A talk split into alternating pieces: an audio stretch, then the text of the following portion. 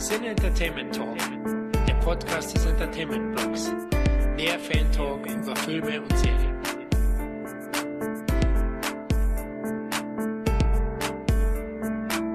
Hallo und herzlich willkommen zu einer weiteren Ausgabe des Cine Entertainment Talk. Nachdem in Teil 1 unseres großen Filmjahr 1979 Podcasts ausgewählte Titel bis Platz 21 besprochen wurden, plaudern wir im heutigen zweiten Teil über die Filme auf dem vorderen Rängen, bis wir schließlich bei der Nummer 1 des deutschen Kinojahres 1979 angekommen sind. Und mit wir meine ich einmal den Meister des obskuren Films Khalil. Ja, Servus aus München. Ja, was gibt's Neues, Khalil? Nach Rom schon wieder Urlaub geplant? Ja, nicht wirklich. Also ich mache einen Besuch in der Heimat nächste Woche, weil ich habe tatsächlich Urlaub. Aber ansonsten habe ich mal vor, auch ein bisschen mein Backlog aufzuarbeiten. Der März war für mich als Filmsammler ein sehr teurer Monat. Und der April, also wohlgemerkt. Oh, das kann ich verstehen. Ja, ich bin noch um ein paar Mediabooks äh, rumgekommen und habe sie verschoben, auf einen späteren Monat zu kaufen. Ja, ich habe daraus gelernt, weil es gab so ein, zwei Sachen, wo es mich nach wie vor geärgert hat, dass ich den nie bekommen habe, wie Summer of 84, die VHS Edition, die du nur noch zu Schweinepreisen bekommst bekommst und deswegen bestelle ich gerade brav vor. Dein armes Bankkonto, also März und auch April sind schon böse, also vor allem Koch.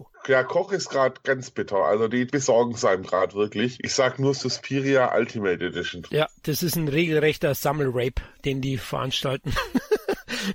also das kann ich verstehen, auch das Ding aus einer anderen Welt äh, von Turbine ist auch ein Wahnsinns-Edition, aber die kriegt man ja eh schon nicht mehr. Gut, dann ist auch wieder CT-Legende Dominik dabei. Und im Besitz einer The Thing Edition. Hallo, guten Morgen. Ich habe tatsächlich auch gezögert, ne? Und wäre es nicht äh, an meiner Verlobten gewesen, die dann gesagt hat, jetzt ist mir jetzt egal, ich bestelle das Ding für dich, ich kann das Gejammer nicht mehr hören, dann hätte ich sie wahrscheinlich auch nicht hier. Sehr gut, also doch. Siehst du, unsere Frauen, die meinen schon gut mit uns. Ja, oder sie wollen ihre Ruhe haben, ne? Weil ich hing dann tatsächlich so zwei, drei Tage ewig zweifelnd da so, ah, bestelle ich sie mir jetzt, bestelle ich sie mir jetzt nicht, ich weiß nicht, eigentlich brauche ich es doch gar nicht, eigentlich will ich es haben. Kann ich mir gut vorstellen, wie du die ganzen anderen Edition der Hand hast. Soll ich, soll ich nicht? ja, zum Glück habe ich nur äh, eine vorherige äh, Edition von The Thing gehabt, von daher war es jetzt nicht so schlimm. Aber es ist, schon, es ist schon ein kleines Schätzchen und obwohl ein Stückchen kleiner, sieht es in meiner Psychobox auch sehr gut aus. Der kleine Bruder, ja, genau. ja.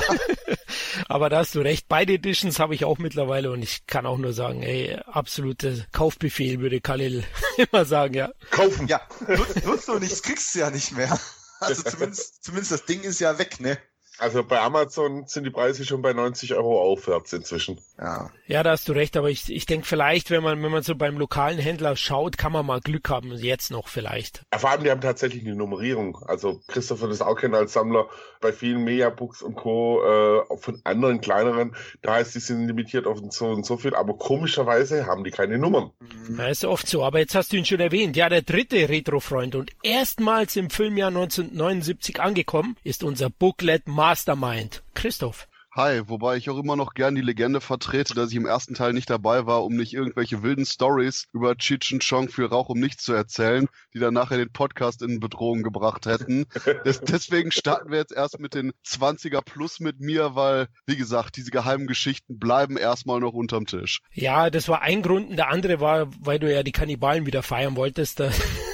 immer noch immer noch. Wir haben sie immerhin erwähnt, ne? Ganz kurz. Guter Mann, Kalle. Naja, ich weiß nicht, was ich gesagt habe. ja, Mann, Kalle. Ich glaube, der Podcast steht kurz vor der Sperrung. Nein, passt schon. Ja, das Sinneperverse Quartett vervollständigt meine Retroheit der Florian. Hallo. Hallo. hallo. Hallihallo.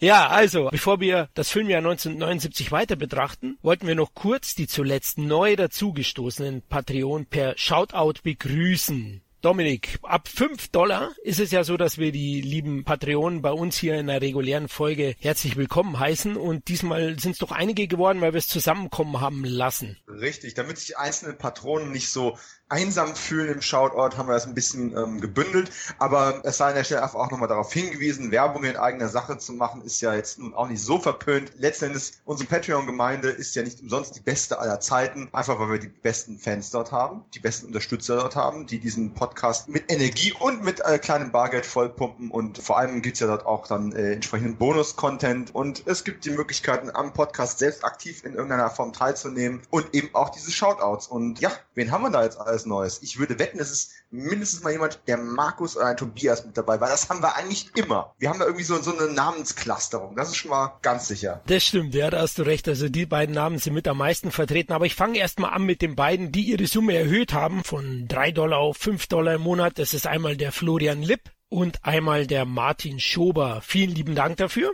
Herzlich willkommen bei den 5 Dollar Jungs. Und äh, neu dazugestoßen und gleich mit höheren Spenden im Monat ist einmal der große Mann mit Glatze, dann einmal der Cornelius Duisberg und zu guter Letzt aktuell dazugekommen ist Toni Tipp. Vielen lieben Dank euch für die Unterstützung und wir hoffen, ihr habt Spaß mit unserem Bonus-Content auf Patreon. Genau, patreon.com slash Cine Entertainment Talk, damit wir das auch nochmal gesagt haben und man nicht noch groß suchen muss. Also wir freuen uns immer gerne über neu hinzugekommene Mitglieder unserer kleinen, aber feinen Community drüben auf Patreon. Aber es gibt ja noch mehr, oder Florian? Da hast du absolut recht, ja, denn wir werden ja demnächst 100 und das möchten wir nutzen für eine Sonderfolge, für ein Live-Event, ne, Dominik? Ja, das äh, war so der Vater des Gedanken, weil ähm, das Einzige, was besser ist, als uns zu hören, ist uns zu sehen, während man uns hört. Naja, vielleicht auch nicht, aber das könnt ihr eben nur herausfinden, wenn ihr uns live seht und hört. Und deswegen haben wir gedacht, hundertste Folge, das passt.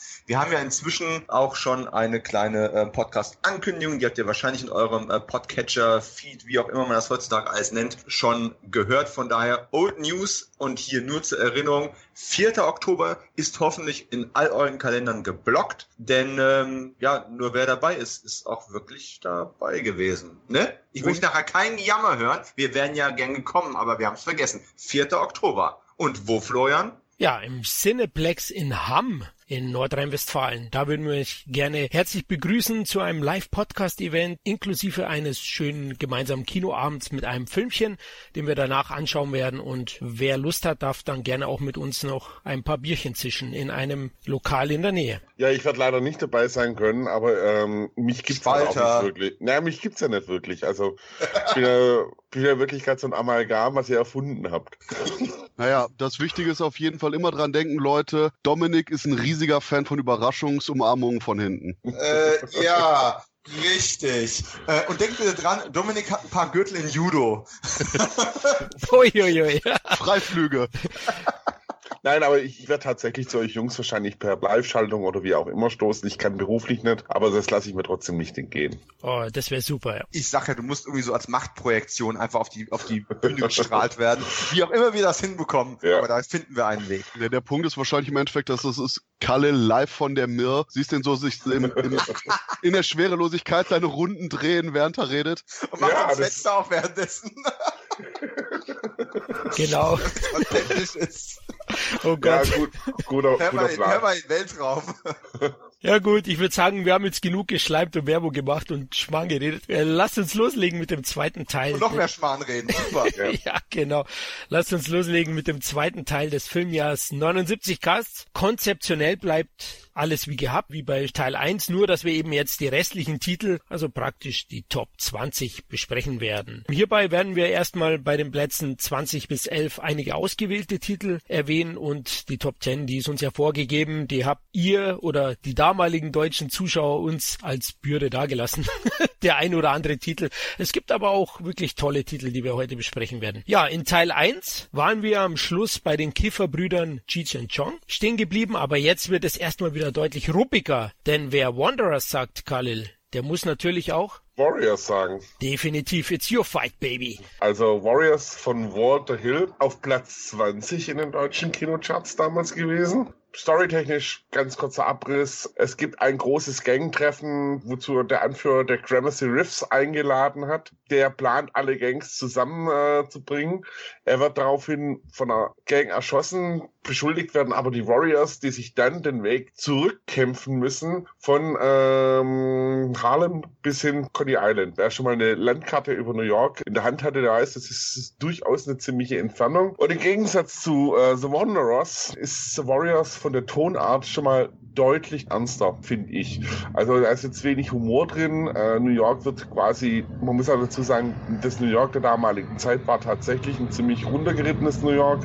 Äh, die Stadt war hoch verschuldet. Es gab eine große Kriminalität. Viele Leute sind aus New York auch weggezogen und so, dass auch bis, tatsächlich ein bisschen so war, dass Kriminalität, Jugendbanden da wirklich so ein bisschen das Heft in der Hand hatten. Und Walter Hill hat es wirklich sehr kongenial umgesetzt, basierend übrigens auch auf einer äh,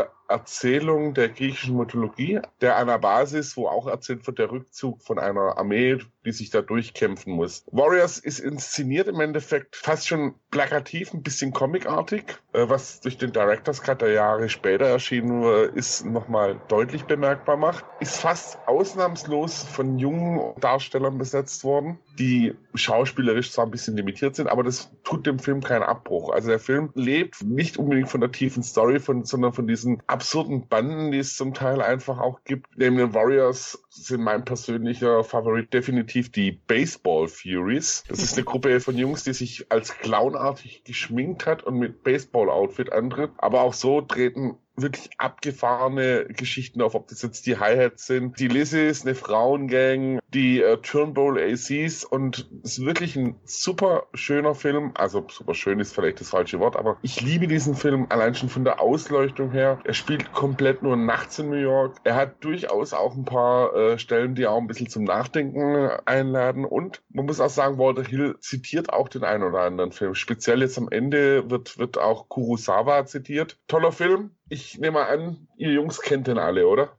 Ja, ich muss da jetzt ein bisschen Eigenwerbung machen. Möglicherweise äh, kenne ich den nicht nur, da habe ich sogar auch das Mediabook Text zugeschrieben und das Faszinierendste dabei fand ich, dass das eben auch eine Romanadaption war, wobei eben der eigentliche Roman, auf dem der Film basiert, deutlich ernster war und geerdeter. Man kann ernsthaft sagen, dass quasi die Warriors im Film mehr oder weniger die Art von Gangland Superhelden sind, die die Warriors im Buch gerne wären. Und dahingehend auch bei der Umsetzung wurden die Figuren deutlich netter gestaltet, so dass jetzt zum Beispiel die Frau mitkommt, anstatt einfach nur irgendwo in der Gasse gegangraped zu werden. Also, wie gesagt, die äh, Warriors waren dahingehend schon durchaus eher so eine Art, wie du schon sagtest, Comic-Verfilmung, Style-mäßiger Streifen, der das ganze damalige überhöht hat, auch vom Design, von den Kostümen und von der generellen Attitüde. Und ja, Warriors ist einfach nur ein saucooler Streifen, weil man hat eben diese Machtfantasie, diese Power in der Gang und dahingehend sollte man das vielleicht nicht zu ernst nehmen, was leider damals auch besonders irgendwie die Presse getan hat. Denn ja. zum einen wurde der Film als gewaltverherrlichend verschrien und bla. Mein Lieblingsbeispiel ist damals, wo die FSK sagt, oh nein, wir müssen den Film ab 18 machen. Heute ist der ungeschnitten neu geprüft ab 12 quasi das andere Extrem. Leute, macht den einfach ab 16, dann sind wir auf der sicheren Seite. Aber in Amerika gab es auch durch die vielleicht sogar echt vorhandene aufpeitschende Wirkung von dem Streifen rund um die Filmaufführung drei verschiedene Mordfälle und das war auch noch ein weiterer Punkt, weswegen der Film schlecht beleumundet war und im Endeffekt man sogar das Poster ausgewechselt hat, um das Ganze weniger, ja, gangmäßig zu machen. Aber ich sag, hey, der Film ist fucking amazing und gehört in jede gute Filmsammlung. Ich finde, äh, was ich noch sagen wollte, ähm, eben Director's Cut hat der Hill dieses Comichafte nochmal unterstrichen, weil er hat ja diese, äh, er hat ja Zwischensequenzen eingefügt, äh, Comic-Seiten quasi. Kennst du den Director's Cut, Christoph?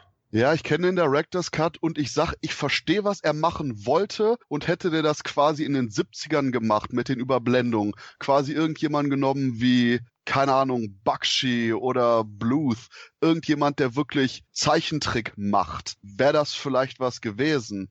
Aber so wie man das jetzt im Director's Cut gemacht hat, mit dem komischen Photoshop-Missbrauch, den man manchen Szenen unterzogen hat und sogar ein paar wirklich coole Überblendungen und Momente dadurch eiskalt gekillt hat, sage ich, es war vorbei und man hätte es lieber ruhen lassen sollen oder wirklich ein bisschen Geld investieren, außer eben einen Praktikanten mal eben ans Grafikprogramm zu setzen. Mhm. Was ich auch noch sagen muss, ist, äh, was ein Film für mich immer ein bisschen adelt ist, wenn das in die Populärkultur auch ein paar Jahre später schafft. Und das hat Warriors. Nicht nur, dass bei den Simpsons eine Anspielung auf die Warriors gab, das ist schon mal für mich Adel. Es gab auch wirklich ein recht gutes Computerspiel zu den Warriors, was die Vorgeschichte äh, zu den Warriors eigentlich erzählt. Und aber auch noch parallel dazu, was äh, diesen Kampf da in der Nacht durch. Das bekommt man für kleines Geld irgendwo im Ausland. Ich glaube, in Deutschland ist, ist das Spiel nie erschienen und ist auch indiziert, meines Wissens. War übrigens Warriors auch, der ist 1983 indiziert worden. Wahnsinn. Und jetzt ist er ab 12. Ja, Wahnsinn. Spannend, dass aus den ganzen Schauspielern ist eigentlich tatsächlich, also das waren wirklich Laiendarsteller, die wenigsten haben ja tatsächlich einen Sprung irgendwohin noch geschafft. Also ich habe jetzt mal beim Recherchieren gesehen, ein paar haben so ein paar Fernsehserien gedreht, aber wirklich was Großes ist das keinem von denen geworden. Da gibt es einen sehr schönen Spruch hier, Michael Beck, der äh, quasi den coolen Hauptdarsteller gemimt hat, hatte einen schönen Satz gesagt, die Türen, die mir Warriors in Hollywood geöffnet hat, hat Xanadu wieder geschlossen. Großartig. Aber ich finde, was man wirklich sagen muss, ist, dass der Film halt, auch wenn er plakativ ist, er hat wirklich ein paar Szenen, die durchaus ein bisschen in die Tiefe gehen. Für mich so zum Beispiel eine der Szenen, ähm, kurz bevor sie in Coney Island ankommen, diese U-Bahn, da gab es so eine Szene, wo die Warriors sehr abgekämpft im Zug sitzen und so junge Pärchen einsteigen, die gerade wohl irgendwie von einem Graduation Day oder sonst irgendwas kommen, also schick aufgemacht und so. Und dieser Gegensatz, da wird nicht geredet großartig, die schauen sich nur an. Das ist auch so ein Ding, was dem Ganzen ein bisschen Tiefe verleiht. Ich wollte eigentlich nur noch mal betonen, dass ich das Mediabook tatsächlich auch noch in meiner Sammlung brauche und hoffe, ich krieg das noch, weil ich glaube, es war relativ streng limitiert, oder Christoph? Ja, good fucking luck dafür. Ja, okay, alles klar. Also Neuauflage, hä? Kannst du da was machen? Ja, da habe ich leider keine Ahnung, aber. Es kommt bestimmt wattiert. Aber ganz im Ernst, ich glaube, wie viele Kinder hast du? Zwei, drei? Wenn du Uno. eins davon abgibst, kriegst du auf jeden Fall das Mediabook. Oh, fantastisch. Alles klar. Ist das schon so vergriffen? Ja, ich glaube, da gab es nur 500.000 Stück von oder irgendwas. Eine relativ kleine Limitierung, wenn ich das richtig im Kopf habe. Das ist auch so ein Fall, wo ich mir das immer mal holen wollte, aber halt, ne, wie es so oft ist, man will 1000 Filme haben und irgendwann sehe ich dann die Preise langsam so apothekenmäßig in die Höhe schießen und denke mir, hm, okay. Also bei. Amazon gibt's das noch für 40 Euro. Das ist Ja, eigentlich. ja. 40 Euro. Siehst Aber du? Khalil, aber ich wollte doch Dominiks Kind haben. Ja, du kannst es ja anbieten dafür, dass du es unterschreibst. Also wenn du es schon so. Warte, äh, er will auf einem Kind unterschreiben. äh, hast, du den, Toll, hast, das sinkt dann auf 30 Euro. hast du den Roman eigentlich, Christoph? Weil ich weiß, also den gab's in Deutschland auch. Der ist bei Pabel erschienen, aber ich habe den ewig gesucht im Antiquariat, aber habe null gefunden. Yes, den habe ich äh, glücklicherweise, ich glaube aber sogar ganz F, war das Amazon oder irgendwie Rebuy, also das war, anscheinend hatte ich da einfach nur Glück. Brauchst ein Kind? Oh Gott, also kommen wir zu Warriors zurück. Ich wollte auch noch mal zwei, zwei Sätze dazu sagen. Ich hatte ja in Teil 1 die Wanderers gefeiert, da war Khalil eigentlich auch auf meiner Seite. Und Khalil und ich haben uns fast ein bisschen gestritten, ist übertrieben, aber diskutiert, wer was vorstellt, weil wir beide lieben eigentlich beide Filme. Ähm, aber er hat gewonnen, er ist der größere, er ist der härtere Typ und hat Warriors vorstellen dürfen. Aber ich liebe den Film auch, habe ihn heute Morgen erst nochmal angeschaut. Also ihr habt eigentlich alles dazu gesagt. Es ist für mich ein Atmosphärmonster, eine Hetzjagd durch die Nacht mit einem unglaublich geilen Score. Der treibt sowas von, den muss ich mir jetzt noch besorgen. Das Mediabook habe ich zum Glück. Du kannst deine Kinder behalten, prima. ja, sehr gut. Ja. Danke, Christoph, übrigens nochmal. Oh, jetzt stichlich. Ah, oh, oh, oh, oh, oh, oh, oh. So, ich Ich halte weg. mich hier komplett raus. Aber warum es halt vergriffen ist, ist, glaube ich, es ist die einzige Blu-ray-Version in Deutschland im Moment, also offizieller Release. Aber ich, so wie ich NSM kenne, nee, es ist 84. Oh, Richtig. nee, dann kommt es nicht nochmal raus. Sorry, Dominik, das war's. Ja, ich habe ich hab tatsächlich auf eine Auflage gewartet, wo der Director's Cut mit drin ist. Den gibt's ja nur in den USA. Ich halte zwar auch wie Christoph, dass ich einen Director's Cut für schwächer halt als ursprüngliche Original, aber ich hätte gern beide gehabt. In einem Mediabook. Ja, wir hätten alle gern irgendwas, ne? Ich hätte gerne überhaupt. Zum nächsten Film, bitte. Genau, kommen wir zum nächsten Film, denn Walter Hill hat ja nicht nur Regie geführt bei den Warriors, sondern auch bei Driver und auch der ist in Deutschland 79 erschienen und ist auf Platz 19 mit derselben Besucherzahl wie Warriors mit 1,5 Millionen Zuschauern in Deutschland und Dominik, das ist so ein Film, den du sehr schätzt, ne? Absolut, natürlich. Und ich glaube auch jeder andere, der so einen Funken an Geschmack mitbringt. Äh, ich versuche mich möglichst kurz zu halten, damit das Ganze nicht zu einem Walter Hill Podcast ausartet.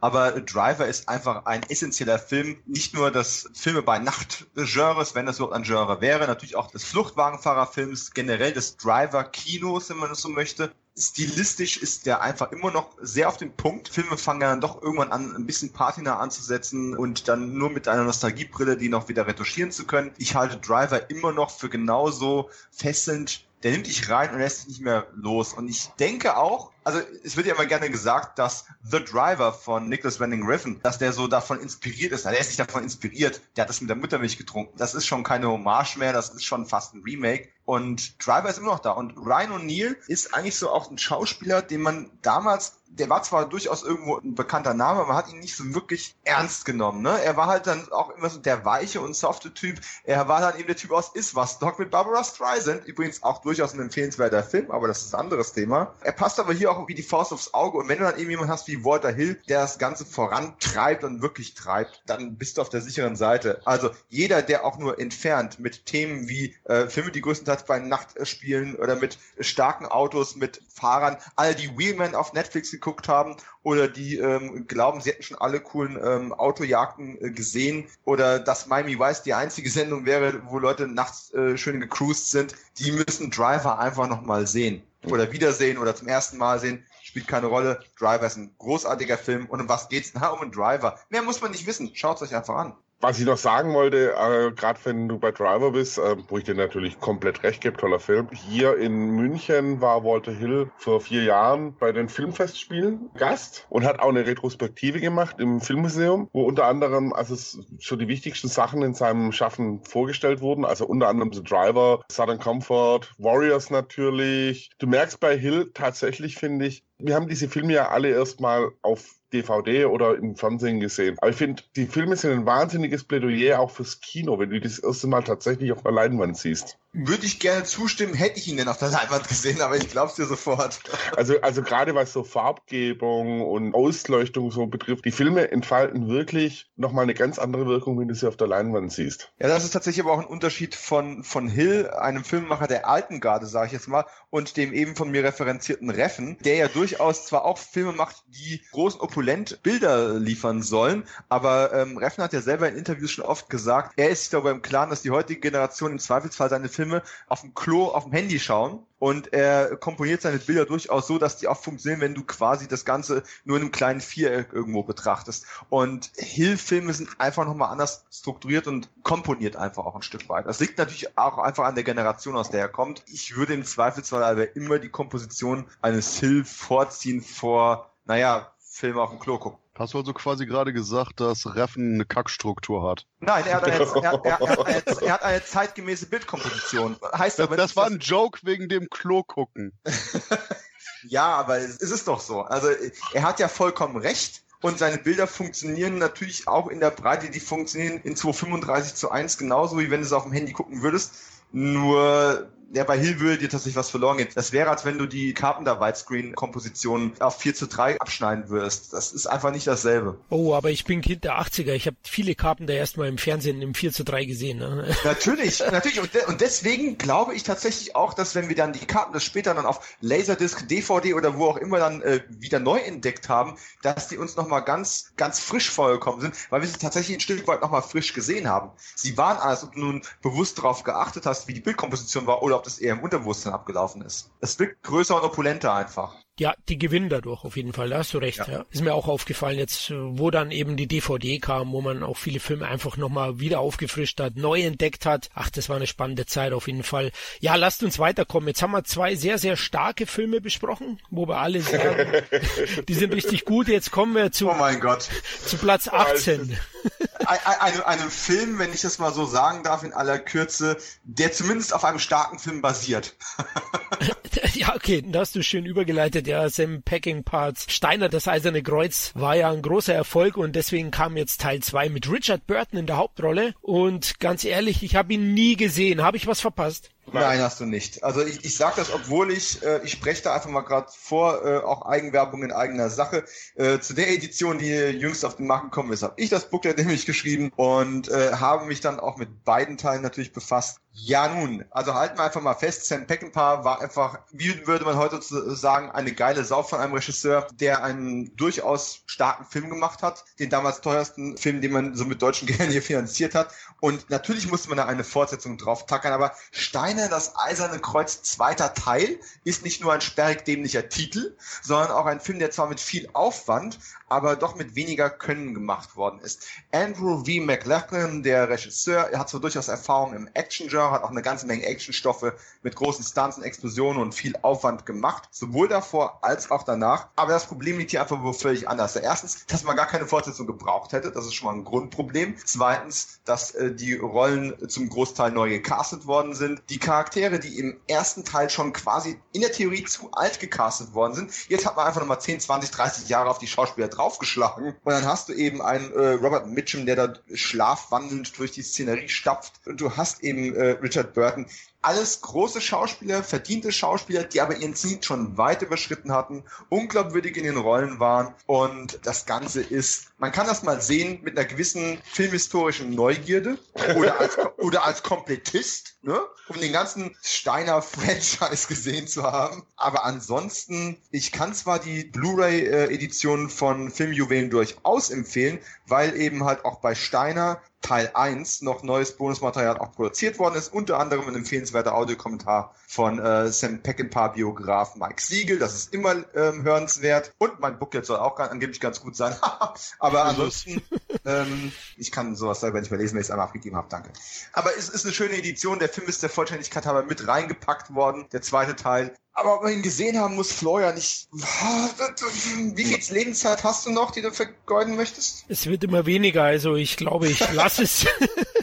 Ja, aber man kann es auch als Charakterstudio sehen für Schauspieler auf einem komplett absteigenden Ast. Also Burton ja. war ja echt am Ende, als er den Film gedreht hat. Und gehört er, glaube ich, auch echt zu dem schlechtesten, was er gemacht hat. Schlechter ist bloß noch dieser jugoslawische Film, den er mal der noch irgendwann gemacht hat. Ja, aber, aber er ist nicht billig. Also man muss noch mal festhalten, er ist richtig Geld reingegangen, er ist richtig Aufwand reingegangen. Es ist halt nur ein komplett misskonzeptionierter Film. Interessanterweise ist Steiners Eiserne Kreuz 2 irgendwie das, was viele äh, Kritiker, bevor sie den ersten Teil gesehen haben, von dem angenommen haben. denn denn ja. der zweite ist einfach nur okay mit so einem großen Achselzucken dabei, aber es ist eben absolut in den Schatten gestellt von dem grandiosen Vorgänger. Und wo du sagtest, dass Robert Mitchum da irgendwie durch Schlaf wandelt, so wie ich Mitchum kenne, hat er sich wahrscheinlich eher einfach nur die Birne weggekifft vorher. ja. Da passt was, was auch immer hilft. Da passt ja zu Burton, der wahrscheinlich stinkbesoffen bei jedem äh, Take war. Also. Also doch ein hochprozentiger Film, würde ich sagen, Leute. Ja, also ich, ich, möchte an der Stelle noch einen ganz kleinen Ausdruck machen, weil ich tatsächlich nicht mehr genau weiß, ob ich diesen ähm, anderen Robert Mitchum-Film im ersten Teil erwähnt habe. Ich glaube es nicht. Kleiner Shoutout zu einem weiteren Film, der ein grottenschlechtes Double-Feature abgeben würde mit Steiner das Eiserne Kreuz. Zweiter Teil, auch 1979 erschienen, Tote schlafen besser. Und Mitchum hat ein paar Mal Philip Marlowe gegeben. Äh, hier trifft er auf Jimmy Stewart und es ist einfach, ja, ne? Michael Winner hat's gemacht. Der Film ist kein Gewinner, auch wenn es ein schlechtes Sportspiel war. Äh, aber wenn ihr noch mehr schlafwandelnden Mitchen von 1979 sehen wollt, Tote schlafen besser, zusammen mit Steiners Eiserne Kreuz, zweiter Teil. Jopp, keine Schlafprobleme mehr. Sehr gut, gut. Kommen wir zum nächsten Film. Wir sind jetzt hier wirklich bei der absoluten A-Liga und Platz 17 ist ein sehr, sehr interessanter Titel, denn wir wissen es ja alle, die filminteressiert sind. 79 kam die große Zombie-Welle auch nach Deutschland aufgrund eines Titels, den später noch Dominik vorstellen wird. Und mit Voodoo, die Schreckensinsel der Zombies, kam da ein Nachfolger, der auch unglaublich erfolgreich war, Christoph. Zu Recht? Absolut zu Recht. Ich wollte jetzt sogar die Überleitung nehmen mit, hey, wenn man quasi auch nicht schlafen will, ist Voodoo gut angebracht, denn das ist wahrscheinlich meiner Meinung nach einer der gruseligsten und atmosphärischsten Zombie-Filme der klassischen 70s, 80s Periode, nämlich gedreht von Lucio Fulci ist das im Original Zombie 2 und eigentlich eben so eine Art Fake-Sequel, beziehungsweise in dem Fall Fake-Prequel zu dem Film, der gleich noch genannt werden darf, aber es ist Zombie. Der Punkt ist schlicht und ergreifend, dass eben Lucio Fulci hier auf eine Südseeinsel fährt und quasi der eher realistischere, geerdetere Zombie-Ansatz von eben George R. Romero hier kombiniert wird mit Voodoo-Elementen und ob das jetzt der Soundtrack ist, eben die Kamera und das ganze Setting. Voodoo Schreckensinsel der Zombies ist so voll von Atmosphäre, dass man sich quasi fünf Minuten nehmen kann, die jedem aktuellen Zombie-B-Filmer einmal dreimal ins Gesicht klatscht und sagt, hier, so geht es und nicht anders. Und interessanterweise ist nochmal gar nicht, okay, gerade aus heutiger Sicht vielleicht nicht übermaßen brutal, wobei natürlich Fulci etliche Showstopper-Splatter-Effekte damals da reingebracht hat. Wir haben die legendäre Situation, wo eine Frau durch eine Tür gezogen wird und dabei kompletten Holzsplitter langsam ins Auge gedrückt bekommt. Und das ist der Punkt, wo ich eiskalt ablenken will von Voodoo zu Leute, manchmal muss eine Blu-ray nicht sein. Ich habe erst eine Videokassette von Voodoo gehabt, fantastischer Film, absolut geliebt und die Szene mit dem Splitter, furchtbar, Gänsehaut überall. Dann habe ich die erste etwas grabbeligere DVD bekommen, dachte, oh, immer, immer noch gut. Und dann kam eine andere DVD mit einem neuen Master, wo das Ganze nun viel besser aussah. Und ich dachte, uh, ja, das, das, das arme Plastik-Couch-Puppengesicht, das sieht aber jetzt ein bisschen scheiße aus. Und spätestens auf der Blu-ray, aber wahrscheinlich auch schon drei Schritte davor, die Filme verlieren einfach ungemein durch den HD-Transfer. Ob das jetzt das Make-up ist, ob das jetzt die Spezialeffekte sind, weil man jetzt komplett die Übergänge zwischen den Ansätzen sieht, eben wo die Spezialeffekte angebracht sind, Übergänge von der normalen Haut oder ähnliches. Leute, meiner Meinung nach ist immer noch Voodoo am besten, wenn man entweder mit die grabbelige DVD-Erstauflage von Anno Dunnemals hat oder einfach nur die VHS setzt euch hin, genießt den am besten in einem 4 zu 3 Röhrenfernseher. So muss das Teil angesehen werden. Dann klappt's nicht nur mit dem Film, aber auch mit den Effekten. Und allein das Voodoo trotz der HD-Vergewaltigung immer noch so eine unglaubliche Atmosphäre hat, selbst wenn man sieht, dass hier quasi gerade irgendwie eine Gummipuppe zerfleischt wird, ist einfach nur ein Punkt, wo man sagen muss, ist es wahrscheinlich der atmosphärische Lucio Fulci-Film. Wahrscheinlich. Uh, uh, uh. Bin ich mir nicht sicher. Ich weiß, da gibt's eine jenseitige Alternative, aber wahrscheinlich würde ich auf Voodoo zurückfallen. Was ich halt an dem Film auch noch toll finde, also ich muss dir komplett recht geben, er ist irrsinnig atmosphärisch und was die Italiener halt können tatsächlich, ist die Musikauswahl. Also wirklich toll eingesetzt und wenn man sich überlegt, mit wie wenig Budget der auch gedreht worden ist und wie, wie obskur die Dreharbeiten auch gewesen sein müssen. Diese äh, Szenen zum Schluss mit der Brücke, meines Wissens gab es da ja keine Drehgenehmigung. Ja, das ist super geil. Und wo man nämlich einfach nur eine Masse von Zombies hat, die, was war das? Irgendeine San Francisco-Brücke? Nee, äh, die New Brooklyn York. Bridge äh, in New York äh, und da Richtung Brooklyn Bridge marschiert. Ich denke mir immer, als Autofahrer in der Zeit, wenn du da so äh, denkst du auch so, okay, naja, hier wurden auch die Warriors gedreht. Wieso nicht? Nee, das ist eher so ein Shit My Pants Moment. Also, Ja. und gerade in Amerika, wäre ich da lang gefahren und hätte natürlich meine Waffe im Holster dabei, sofort angehalten, rangefahren, durch Dawn of the Dead wüsste ich, was ich tun muss, sofort drei Statisten weniger.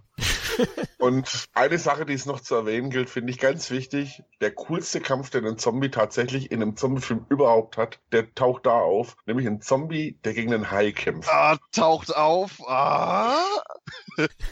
Sehr gut, sehr gut. Äh, Ich wollte gerade fragen, weil bei mir verschwimmen die alle so ein bisschen und ich habe die auch schon ewig nicht mehr gesehen, habe auch keinen Fulci in meiner Sammlung. Oh Gott. Ja, Ähm, verschwimmen. Ah. Okay.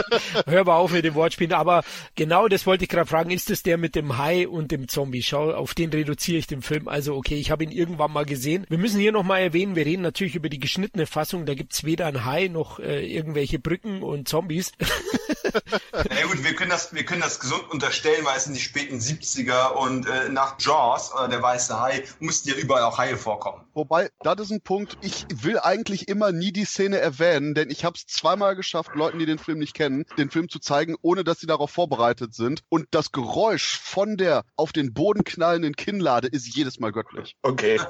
Und für dich. Aber ich muss sagen, er gehört wirklich zu den besten Sachen. Also die Italiener hatten ja einen irren Output an so äh, Zombie-Sachen, aber der ist definitiv ganz, ganz, ganz weit oben. Okay, den sollte ich also am ersten auffrischen, weil ich plane demnächst so eine Fulci-Retrospektive. Also von definitiv den und auf jeden Fall The Beyond. Das sind meines Erachtens die beiden wirklich Top-Streifen von ihm. Beyond hat ja x Titel in Deutschland. Geisterstadt der Zombies, oder? Und wie hieß er noch? Hier über dem Jenseits, ne? Ja. Ah, okay. Gut, dann werde ich mal schauen, ob ich da die geschnittene Fassung in meinem Kaufhaus kriege. Ich habe ich, ich hab die hier, kannst du zur Not ausleihen. Oh, In sehr, 4 zu 3. oh das, da freue ich mich. Nur echt in Vollbild. ah, die Zuschauer wollte ich nur sagen. Unglaublich, über 1,6 Millionen Zuschauer hat er ins Kino gelockt. Ne? So ein italienischer Zombie-B-Streifen. Ein geschnittener? Ja, genau. Wahnsinn. Also heute wäre das, glaube ich, nicht mehr möglich. Und eins der ersten Opfer im Indizierungs-Beschlagnahmungswahn der 80er war er auch. Also er ist ja dann auch 84 in dieser großen Welle dann beschlagnahmt worden und hat da natürlich darüber auch ein bisschen seinen Kultstatus hier in Deutschland erreicht. Ja, man könnte sagen, die Italiener sind mit Schuld.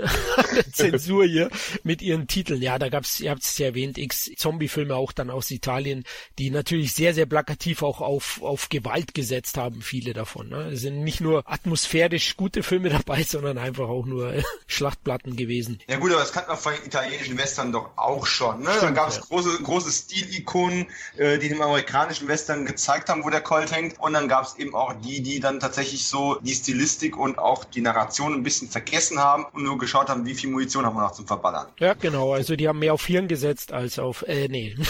Lassen wir es gut sein. Nah dran. Wobei, da ein kurzer Zusatz. Der Punkt ist eben, dass er interessanterweise nicht bei der riesigen Beschlagnahmungswelle damals dabei war, sondern eben erst in den 90ern irgendwie dann erwischt wurde. Echt? Denn der wurde, wie Kalle meinte, nämlich direkt indiziert. Aber das war nämlich das große Mysterium, dass anscheinend irgendwie die Richter sich erstmal mehr als zehn Jahre von 82 nicht für das Teil interessiert haben. Soweit ich weiß, ist ja Beschlagnahmung ein Verwaltungsakt. Das muss tatsächlich, glaube der Antrag, also äh, oder da muss jemand entsprechend äh, Anklage erheben. Und ich glaube, das war diese 90er-Geschichte, das war diese Berliner Tiergarten-Nummer, wo äh, quasi alles, was als Horrorfilm aus den 80ern kam, beschlagnahmt wurde. Kann ich mir richtig vorstellen, ne? diese Beantragung, einfach nur ein Stempel drauf, überall, zack, zack, Warriors, zack, oh, äh, na, egal, Crocodile Dundee, nein, Schmarrn.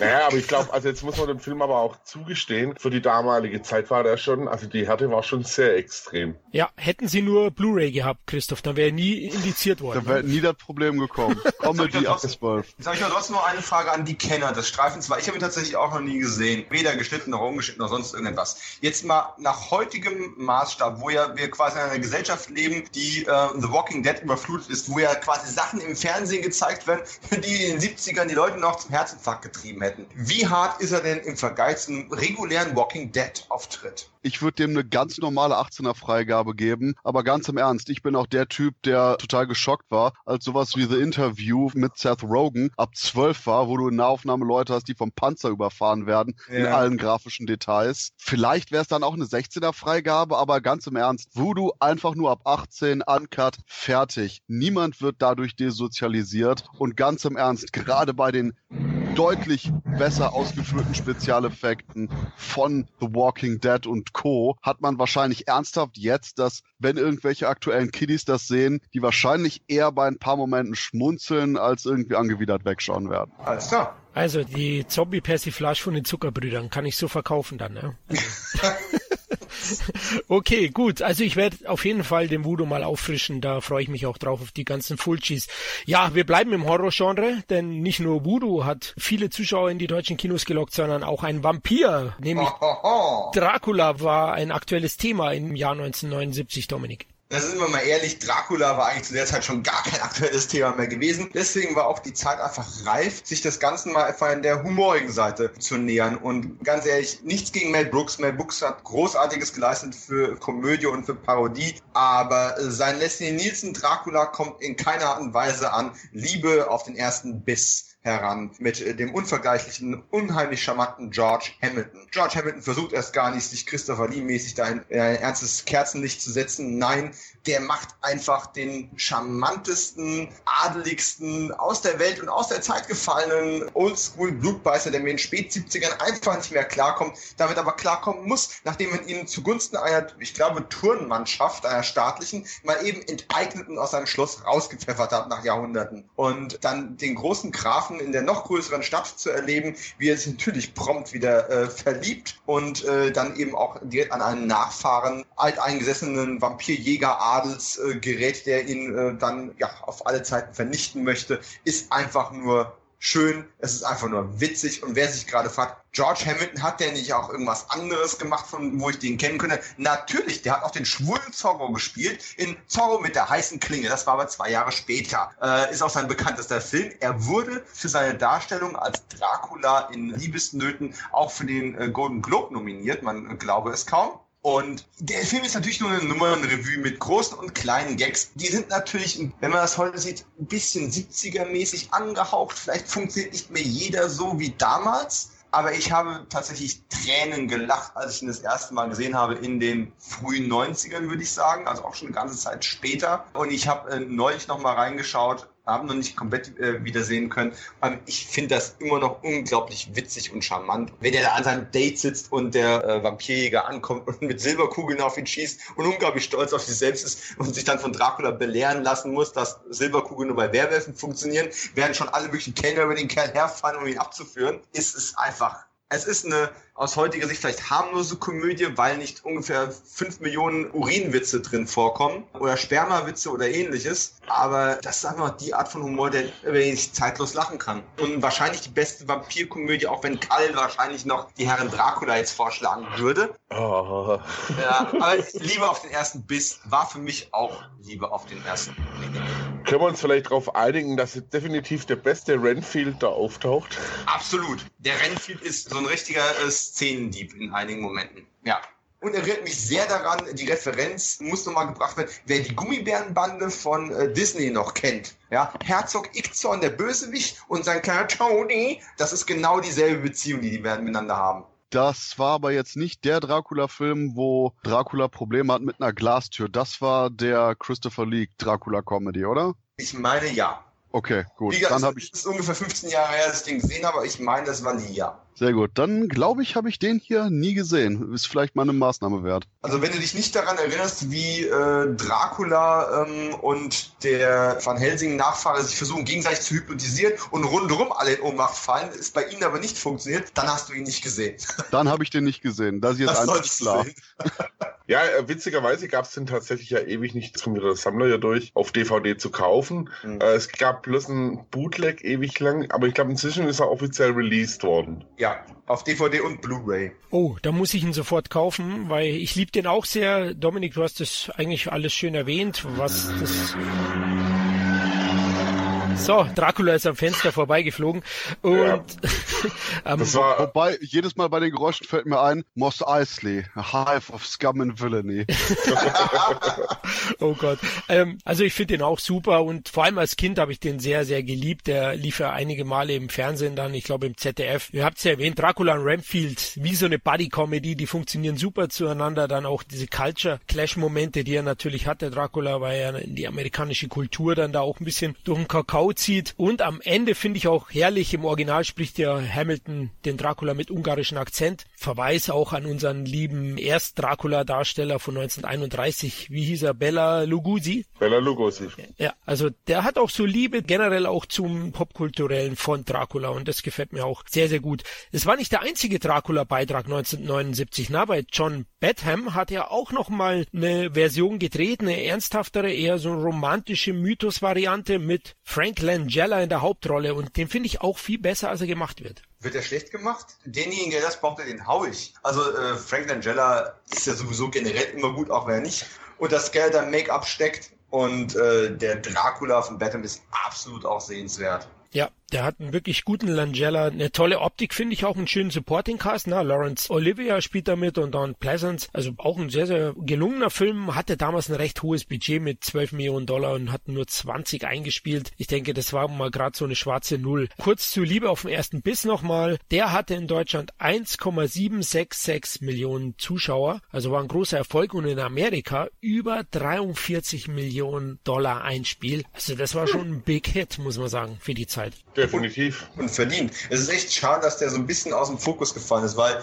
ich kenne jetzt eigentlich niemanden, der sich jetzt nicht aktiv damit beschäftigt, mit dem Thema oder mit der Epoche, der den Film noch groß auf der, auf der Agenda hat. Und mein Erstkontakt war wie genau wie bei dir auch im Fernsehen damals eben gewesen, wahrscheinlich ZDF. Und äh, ich hatte irgendwie nicht so dieses Kult-Following irgendwie bekommen über die Zeit. Leider, da kam dann eben Mel Brooks mit Leslie Nielsen. Boah, mein Auge zuckt. Oh. Ja, ehrlich, obwohl der natürlich auch ein paar nette Momente hat, also so, wo er halt einen ganz spezifischen Dracula-Film ein bisschen durch den Kakao zieht, der kommt zu keiner Zeit an diese Klasse ran. Niemals. Definitiv nicht. Nur die Pfählerszene fand ich immer ganz witzig mit.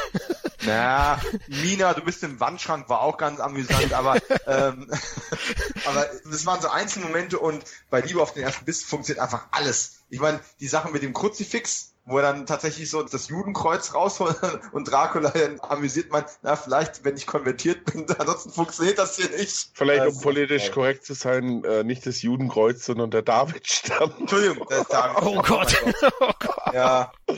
Wobei, das ist von Polanski geklaut. Also da gab es auch schon dieses, das Kreuz wirkt bei mir nicht, ich bin ein jüdischer Vampir. Also das ist äh, durchaus Polanski, dann mit Tanz der Vampire. Na, siehst du. Aber jetzt muss ich äh, die Überleitung nutzen, die ist einfach zu gut. Einmal romantische Komödie der Batham Dracula und dann auch der jüdische Hinweis, denn Manhattan von Woody Allen war auf Platz 15 1979 in Deutschland 1,850 Millionen Zuschauer und Dominik schwarz-weiß gedreht, romantisch, Liebeserklärung an New York habe ich mir aufgeschrieben. Lohnt sich der auch heute noch oder ist der angestaubt? Ich kann mit gutem Recht sagen, der lohnt sich auch heute noch, denn ich habe ihn quasi heute erst gesehen. Äh, nämlich in der Vorbereitung für diesen Podcast. Ich habe tatsächlich große Lücken in meiner Woody Allen Sammlung oder Woody Allen Bildung und ähm, die Kontroverse um die Person Woody Allen mal ganz außen vor gelassen. Er hat natürlich trotzdem sehr viel, sehr großes, sehr erfolgreiches und auch wichtiges Kino gemacht und äh, trotzdem bin ich an vieles nicht rangekommen. In dem Fall habe ich mir jetzt aber dann Manhattan tatsächlich mal endlich angesehen, der seit bestimmt zehn Jahren in meinem Schrank rumgelegen hat und ich war nicht darauf vorbereitet, was für ein einfach aus filmischer Sicht grandioser Titel das ist. Es fängt noch relativ harmlos und bescheiden an und am Anfang ist auch so ein bisschen, ah, da, da ziehen sich die Gedärme ein bisschen zusammen, wenn Woody Allen dann tatsächlich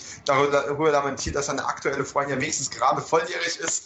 Das sind also Dinge, die man im zeitgenössischen Kontext ein bisschen das Zähneknirschen bekommt. Aber was die in diesem Film einfach geschafft haben, ist die wahrscheinlich beste Schwarz-Weiß-Bildkomposition in jemals. Und das sagt jemand, der ein Riesenfan von äh, Film Noir ist, wo ja das Licht- und Schattenspiel ganz groß geschrieben worden ist. Der Film, du merkst das Schwarz-Weiß eigentlich gar nicht. Und trotzdem ist es das dominierende Stilmittel, das einfach in Shots, die ich so noch nie gesehen habe und die auch gar nicht viel kopiert worden sind, einfach unglaubliche Aufnahmen gemacht werden. Das Ganze ist ein bisschen wie so ein Theaterstück, nur halt mit der visuellen Brillanz erzählt, die eben nur ein Kamerakünstler vollbringen kann, der dafür den Oscar hätte gewinnen müssen, wenn es nach mir gegangen wäre. Weil das ist einfach ganz, ganz, ganz großes Kino. Ja, es ist eine Liebeserklärung an New York, an Manhattan ein Stück weit, und ich glaube, wir haben auch schon mal untereinander über das Poster gesprochen, wo ähm, Woody Allen und seine, seine Angebetete quasi auf dieser Bank sitzen vor der, vor der Brücke. Und äh, Florian, wenn du nach New York fliegst und dich auf diese Bank nicht setzt, die suchst, findest, hinsetzt und dich fotografieren lässt, dann äh, weiß ich nicht, wie wir nochmal einen Podcast zusammenfinden sollen. Alles das klar. muss einfach sein. Da scheiß ich drauf. Äh. Natürlich. Nee, aber, aber da muss ich dem Dominik komplett recht geben. Also das ist eine der wunderschönsten Fotografien in einem Film. Und also als ich in New York war, musste ich auch auf dieser Bank sitzen. Das war so, wenn man so diese Drehorte abhakt, was ja der ein oder andere Filmfreund macht, gerade in New York, erschlägt er ihn da ja förmlich. Aber diese Bank da mal zu sitzen, das hat schon was. Und Gordon Willis darf man ja nicht vergessen. Ich meine, der hat viele, viele große Filme gedreht. Also der, der Kameramann, ne? der hat den Paten gemacht, den Paten 2 und so weiter und so fort. Der hat mit, mit Woody Allen auch Zelig gemacht. Aber Manhattan ist einfach, Schwarz-Weiß ist nicht nur ein Gimmick, aber es wird trotzdem ganz bewusst eingesetzt. Es wird wie ein Gimmick gespielt und trotzdem geht sich darum, dass der Film jetzt schwarz, guck mal, wir haben Schwarz-Weiß. Es ist nicht wie bei Sin City, wo es tatsächlich äh, ein Gimmick war, was aber halt auch gepasst hat, weil man damit eben der Umsetzung der Graphic Novel gerecht geworden ist. Aber in, in Manhattan, es passt wie die Faust aufs Auge. Du spürst es gar nicht. Die Dialoge, das sollte man vielleicht auch darauf eingehen, also die Bildsprache großartig, Dialoge super, die Story dünn wie Papier. Es geht nicht wirklich um eine aufregende Geschichte. Natürlich ist Woody Allen wie immer neurotisch. Natürlich steht er wie so oft zwischen zwei Frauen. Natürlich ist die eine viel zu jung, die andere eigentlich aufgrund ihres normalen Alters für ihn erstmal relativ uninteressant. Natürlich wird fremdgegangen, natürlich wird verliebt und gelitten und alles Mögliche. Aber das alles ist quasi nur so, ja, das ist der Faden, an dem man sich entlang hangelt, um gute Einzelszenen zu bringen, wo auch eine junge Meryl Streep mal brillieren kann, wo man denkt, ach, ist das wirklich, ist das? Und das ist einfach, das ist tolles Kino. Und es ist eben auch was, was einem technisch nach so langer Zeit immer noch ein bisschen den Atem rauben kann. Und ich wünschte einfach, wir würden heute mehr Schwarz-Weiß-Filme bekommen, die so meisterhaft gemacht sind.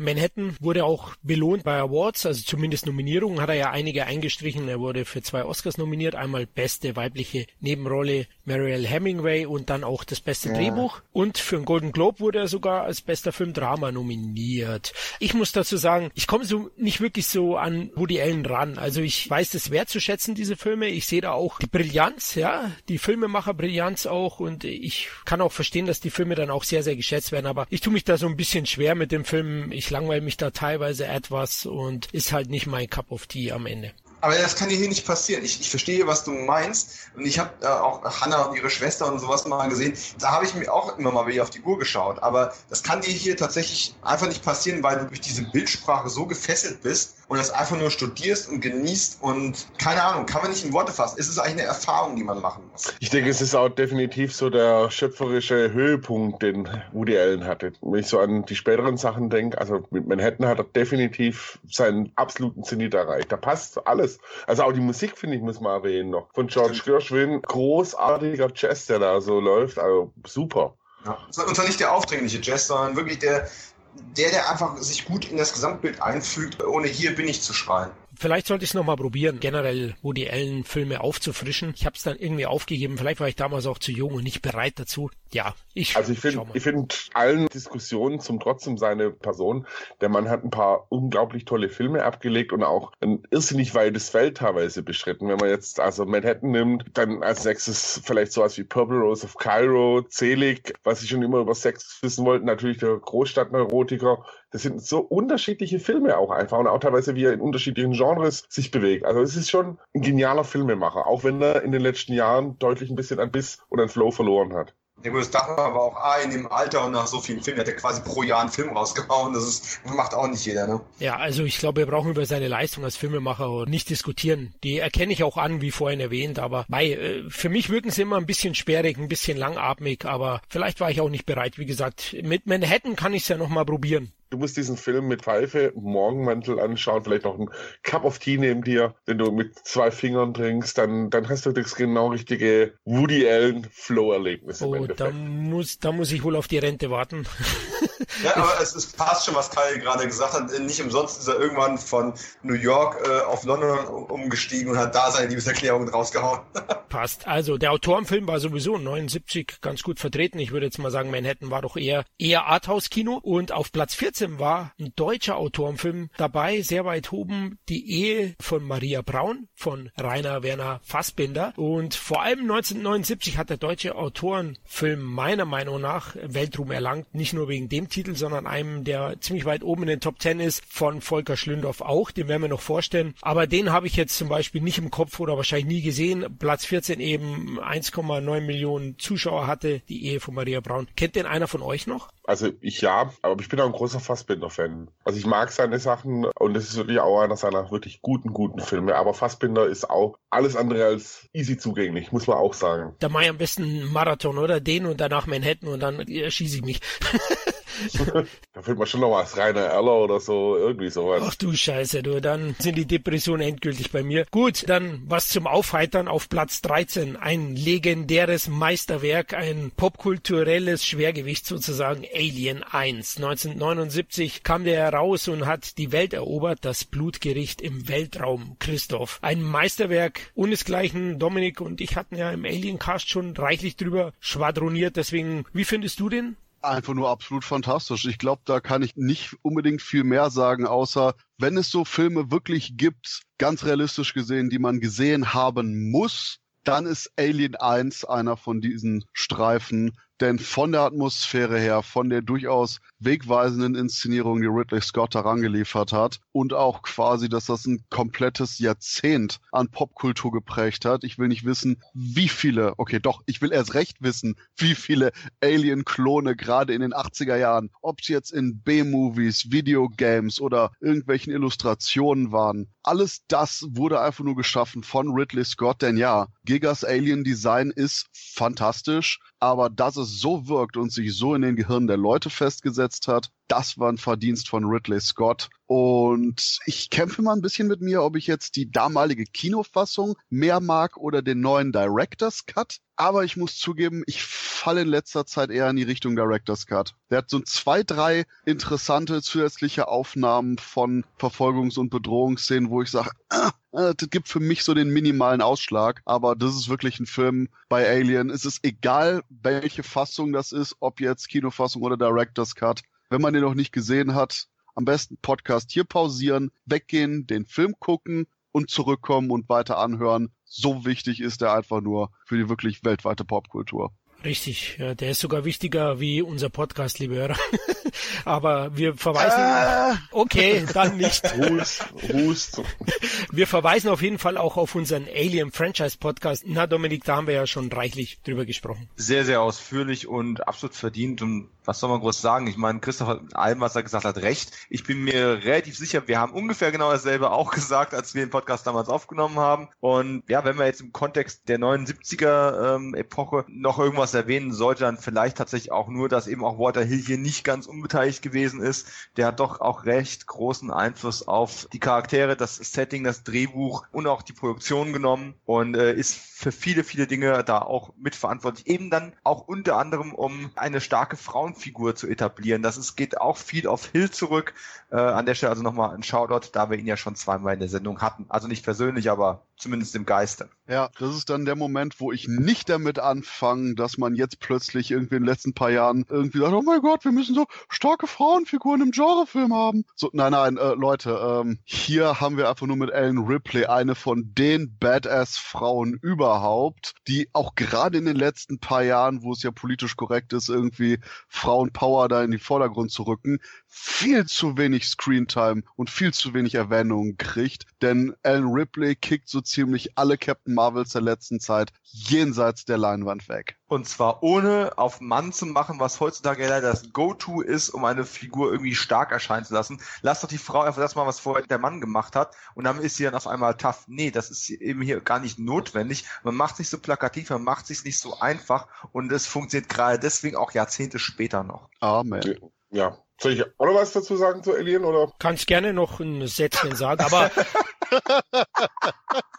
Ja, ähm, Live aus den Wir zugeschaltet. Auch wenn ja. ich persönlich den zweiten Teil lieber mag ein bisschen, weil er mehr Spaß macht beim Anschauen, brauchen wir bloß ein Wort zum Alien sagen. Fucking Masterpiece. Absolut. Also der Masterpiece des Science-Fiction-Kinos, Masterpiece des Horrorfilms und wie Christoph wirklich sagt, dieser Film, also wenn man sich als Filmfreund bezeichnet und den Film nicht kennt, dann sollte man sich in eine Ecke stellen und sich und sich wirklich schämen, weil das Ding ist einer der wichtigsten Filme im Science-Fiction-Bereich generell gewesen. Und vielleicht noch eine Randbemerkung. Fürs, die Tricks war unter anderem Dan O'Bannon verantwortlich, fürs Trickdesign. Und interessanterweise sind die beiden, also Dan O'Bannon und Giga, haben sich kennengelernt im Vorfeld zu äh, den äh, Drehvorbereitungen zu Jodorowskis Dune, der ja nie gedreht wurde. Fand ich auch durchaus spannend, dass es da auch noch eine Schnittstelle gab, dass die beiden sich darüber kennengelernt haben. Jetzt hat der Christoph aber tatsächlich auch noch eine Frage aufgeworfen, die ich tatsächlich auch nochmal äh, kurz aufgreifen möchte. In die Runde gefragt, Director's Cut oder Kino Cut, wenn wir den Leuten jetzt schon empfehlen, sie sollten den Film dringend zum ersten Mal sehen, wenn sie ihn tatsächlich noch nicht gesehen haben sollten oder mal wieder schauen. Kino Cut. Director's Cut. Mm, ja, ich gehe auch ganz knapp auf den Director's Cut. Allein schon für die Dallas-Szene. Ja, genau, die würde ich auch, die geht einem durch Mark und Bein. Und die Kürzungen sind minimal, also man verliert auch nicht wirklich viel, finde ich. Aber ich kann den Tourismus äh, mit Kinocut absolut auch nachvollziehen. Ich wollte es mal gefragt haben. Okay, weiter. Und im Kino war auch sehr erfolgreich, der Kinocut mit 1.957.000 Zuschauern in Deutschland, also ein großer, großer Hit und ja, er hat den Grundstein für den modernen Science-Fiction-Horror gelegt denn er distanziert sich ja auch mit seiner Aufmachung, ja mit dem Aufwand von vielen. Teilweise vorher waren ja die Horrorfilme eher von, vom Design und vom, vom Outfit oftmals dann doch stark in der B-Riege verankert. Und das war bei Alien dann auch schon designtechnisch ganz anders, aber dank Giga auch. Gut, jetzt kommen wir zu Platz 12. Ja, jetzt wird's ein bisschen musikalisch. Dem hat keiner von uns so wirklich vorstellen wollen, aber er gehört dazu. Auf Platz 12, Khalil, jetzt frage ich dich mal, du warst ja glaube ich auch ein Hippie früher. Herr, wie ist der? Ja, ich als alter Hippie. nee, also Herr ist, ja, also ich verstehe durchaus, dass der Film da, ja, also die Bedeutung, die er damals hatte oder dass er die Leute ins Kino gelockt hat. Er hat auch ein paar schöne Szenen drin. Der Soundtrack ist auch durchaus gelungen, aber es ist nicht my, my cup of tea, muss ich ganz offen sagen. Ich finde halt, es ist so ein Film, wo, wo so ein bisschen so der bürgerlichen Gesellschaft Einblick in die Hippie-Szene und ich tue mir damit deswegen auch ein bisschen schwer, weil ich bin Kind der 68er, also ich bin nicht 68 geboren, aber meine Eltern sind aus der Hippie-Ära und haben das auch durchaus recht lang noch ein bisschen gelebt und deswegen tue ich mich da auch so ein bisschen schwer mit dem Film aber das ist der Punkt, wo ich jetzt einfach nur mal ansagen muss, gerade Kalle nach Herr zu fragen, ist jetzt schon ein bisschen ironisch, oder? Du kennst meine Haare auf dem Rücken nicht, also von daher. Uh, aha, falsches Bild im Kopf. Oh Gott, jetzt, jetzt gehen wir besser weiter, glaube ich. Diese Bilder. ah, ähm, zu Herr will ich aber noch sagen, ich mag den Film sehr, was aber vor allen Dingen auch an eben Treat Williams liegt. Der Typ ist super cool und ich finde es immer schade, wenn ich den sehe, dass der nicht eine größere Karriere hat, ob jetzt irgendwie Octalus ist von zig Jahre später. Treat Williams ist einfach nur eine mega coole Sau und ja, jeder Film mit Treat Williams ist ein Gewinn. Ja, er war ja auch erfolgreich in Deutschland. Platz 12 eben 2,2 Millionen Zuschauer hat er ins Kino gelockt. Genauso viele hat die erste Filmadaption von Herr der Ringe ins Kino gelockt. 1979 Platz 11. Herr der Ringe von Beschki, wenn ich ihn richtig ausspreche, Christoph, und hast du den mal aufgefrischt, du als junger Mensch? Bakshi und yes, den habe ich ein paar Mal aufgefrischt, denn ich bin auch einfach nur ein tierischer Bakshi-Fan und eine riesige gemeine Sache habe ich bei dem Film, die muss ich am Anfang loswerden. Tut mir leid, aber Sam ist in dem Film mega geistig behindert. Der wirkt einfach nur konsequent, als wäre er mehrfach ohne Helm gegen die Wand gerannt, was mich absolut stört, weil der es ist eine Sache, wenn jemand naiv oder etwas dümmlich ist, der ist gerade kurz vor eigene Haare essen. Aber das ist auch das einzige Problem, was ich wirklich mit dem Film habe. Ich mag den Rotoscope-Stil des Ganzen. Ich finde es auch interessant, wie eben Bakshi dann die Realfilmelemente mit eindeutig nur gezeichnet vorliegenden Sequenzen verbindet. Und es ist eine Schande, dass eben erst Jahre später jetzt mehr oder weniger, ja, ich würde jetzt sagen, bisschen billiger eben die zweite Hälfte nachgereicht wurde, nicht in dem Bakshi-Stil hier. Und ich könnte gut noch eine Stunde mehr von dem Ganzen sehen, da es eben eine ganz eigenwillige, aber auch interessante Visualisierung von dem Herr der Ringe-Universum ist. Und auch dieses etwas Entrückte von dem Rotoscope, um vielleicht zu erklären, Rotoscoping ist eben, wenn man Aufnahmen mit realen Darstellern dreht und die dann quasi nachher übermalt, um so einen realistischen Bewegungsansatz zu haben, aber gleichzeitig eben das Fantastische mit den Zeichnungen darüber zu legen. Wird, soweit ich weiß, in den letzten paar Jahren kaum bis gar nicht mehr gemacht, oder? Nee. Und da ist eben der Punkt, dass gerade dieser Rotoscope-Stil so interessant ist, dass allein deshalb schon sich der Film lohnt. Aber gerade mit der Peter Jackson Herr der Ringe Trilogie ist auch der Kontrast, wie man eben eine Umsetzung macht, hochinteressant. Und insgesamt kann ich einfach nur sagen, auch wenn es eben leider nicht abgeschlossen ist, so wie es hätte sein sollen, ist Bakshis Herr der Ringe nach wie vor eine Reise wert und auch wenn Sam leider so ein bisschen behindert ist. Ich muss kurz dazu sagen, ich bin ja Mitte der 70er geboren und habe schon mitbekommen, dass der Film rauskam, irgendwie mit fünf, sechs Jahren. Und er hatte auf dem Pausenhof einen recht legendären Ruf. Wo ich den dann später nachgeholt habe, mit 17 oder 16, war ich dann doch sehr, sehr enttäuscht von der Aufmachung. Also es ist schon irgendwie faszinierend, ja, die Optik und die Umsetzung, vor allem auch aus historischen, filmhistorischen Gründen, muss ich sagen. Aber so wirklich überzeugen kann der Film natürlich nicht. Zudem kommt natürlich auch, dass dieser zweite Teil, wie du ihn erwähnt hast, der ist ja, glaube ich, nur fürs Heimkino oder für ein TV, ne? Die Rückkehr des Königs. Meines war eine TV-Produktion. Ja, es war, war eine TV-Produktion. Ja, die hat ja dann noch weniger Geld gehabt und äh, das war dann so, so ein drangetackertes Ding. Der Film bietet einfach kein gescheites Gesamtkunstwerk sozusagen zu dem Herr der Ringe Buch und deswegen natürlich schaut Peter Jacksons Meistertrilogie an und lasst den am besten liegen. Oh. Oh. Es zuckt mein Auge. Ich würde Christoph komplett recht geben übrigens. Also ich bin auch ein großer Bakshi-Fan und äh, allein schon die Machart des Films, diese, diese unterschiedlichen Tricktechniken, die Bakshi benutzt hat, um auch die unterschiedlichen Völker darzustellen, macht für mich den Film echt sehenswert. Es gibt ein paar so Macken und, und tatsächlich die größte ist, dass das Ding mittendrin aufhört, aber ich mag den auch sehr. Auch wenn darauf viele, nachdem der rauskam, viele gemeint haben, äh, dass der Herr der Ringe damit als unverfilmbar gilt. Jetzt zucken beide Augen bei mir. Dominik, wie findest du den? ich habe ihn nicht gesehen. Und jetzt Ding, zuckt meine Faust. also es, ist so ein Ding, was an mir komplett vorbeigegangen ist. Ich habe dann die äh, Peter Jackson-Dinger gesehen und alles gut. Alles klar, dann lasst uns eintreten. Der Vorhang geht auf, wir sind in den Top 10 und wir fangen an mit Platz 10, ein Käfig voller Nahen. Wie soll man sowas nennen? Tuntenkomödie? Christoph, wie nennt man das? Heute würde man es Podcast nennen. ähm, das war jetzt politisch alles andere als korrekt. Okay, okay, aber... Schwuchtelklamauk? Oh Gott. Also ich würde es sagen... Es wird immer besser. es ist eine italienisch-französische Koproduktion, eine Filmkomödie, die im Drag Queen Milieu spielt und damals sicherlich sehr, sehr wichtig war auch für diese Leute, denn er hat dem Otto Normalverbraucher, würde ich jetzt mal sagen, auch so ein bisschen diese Welt geöffnet und war daher schon wichtig. War sehr, sehr erfolgreich. 2,6 Millionen Zuschauer haben den in Deutschland gesehen, eben auf Platz 10 und es gab ja auch zwei Fortsetzungen. Es gab ein US-Remake, wenn man jetzt sieht, wann das veröffentlicht wurde. Da sieht man, in Amerika hat es ein bisschen gedauert, bis man bereit war für sowas nämlich The Birdcage mit äh, Robin Williams, erschien erst 1996 in Amerika mit dem Thema. Wobei da gab es in Amerika schon auch andere Sachen, die das Thema Drag Queens aufgegriffen haben. Da gab es ja auch den mit Patrick Swayze, Tu Wang Fu. Richtig, der war aber fast im selben Jahr, also Mitte der 90er war man erst bereit. Davor gab es ja auch den australischen Film Priscilla, Königin der Wüste, der war ja noch ein Jahr zuvor. Wir hatten das erst im Swayze-Cast besprochen, aber es hat eben lange Zeit gedauert. Ich meine, Käfig voller Nahen ist ja von 19 1979. Es gab eine Fortsetzung 1980, noch ein Käfig voller Nahen und ein Käfig voller Nahen 3. Jetzt wird geheiratet. Also einige Titel. Ich komme nicht so wirklich an den Film ran. Ich finde sie ein bisschen zu slapstickartig, kann aber schon verstehen, dass das damals eben auch ein bisschen was Neues war und finde auch, dass er filmpolitisch auch wichtig war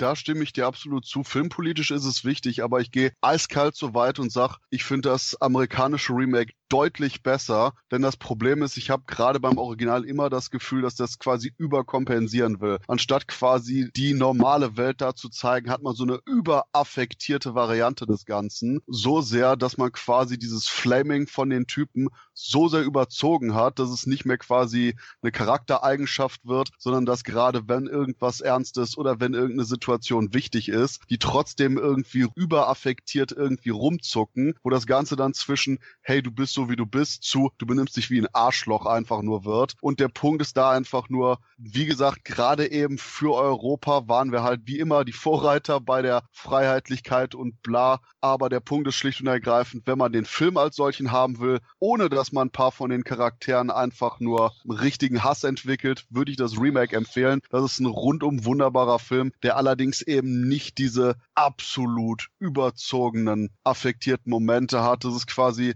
muss man sich vorstellen, vorstellen. Im Original ist es so, als ob du schon Louis de Finesse, der auf 110 Prozent ist, dann in Brand setzt und sagst, hier, du spielst jetzt eine Drag Queen. So sehr flaming war das.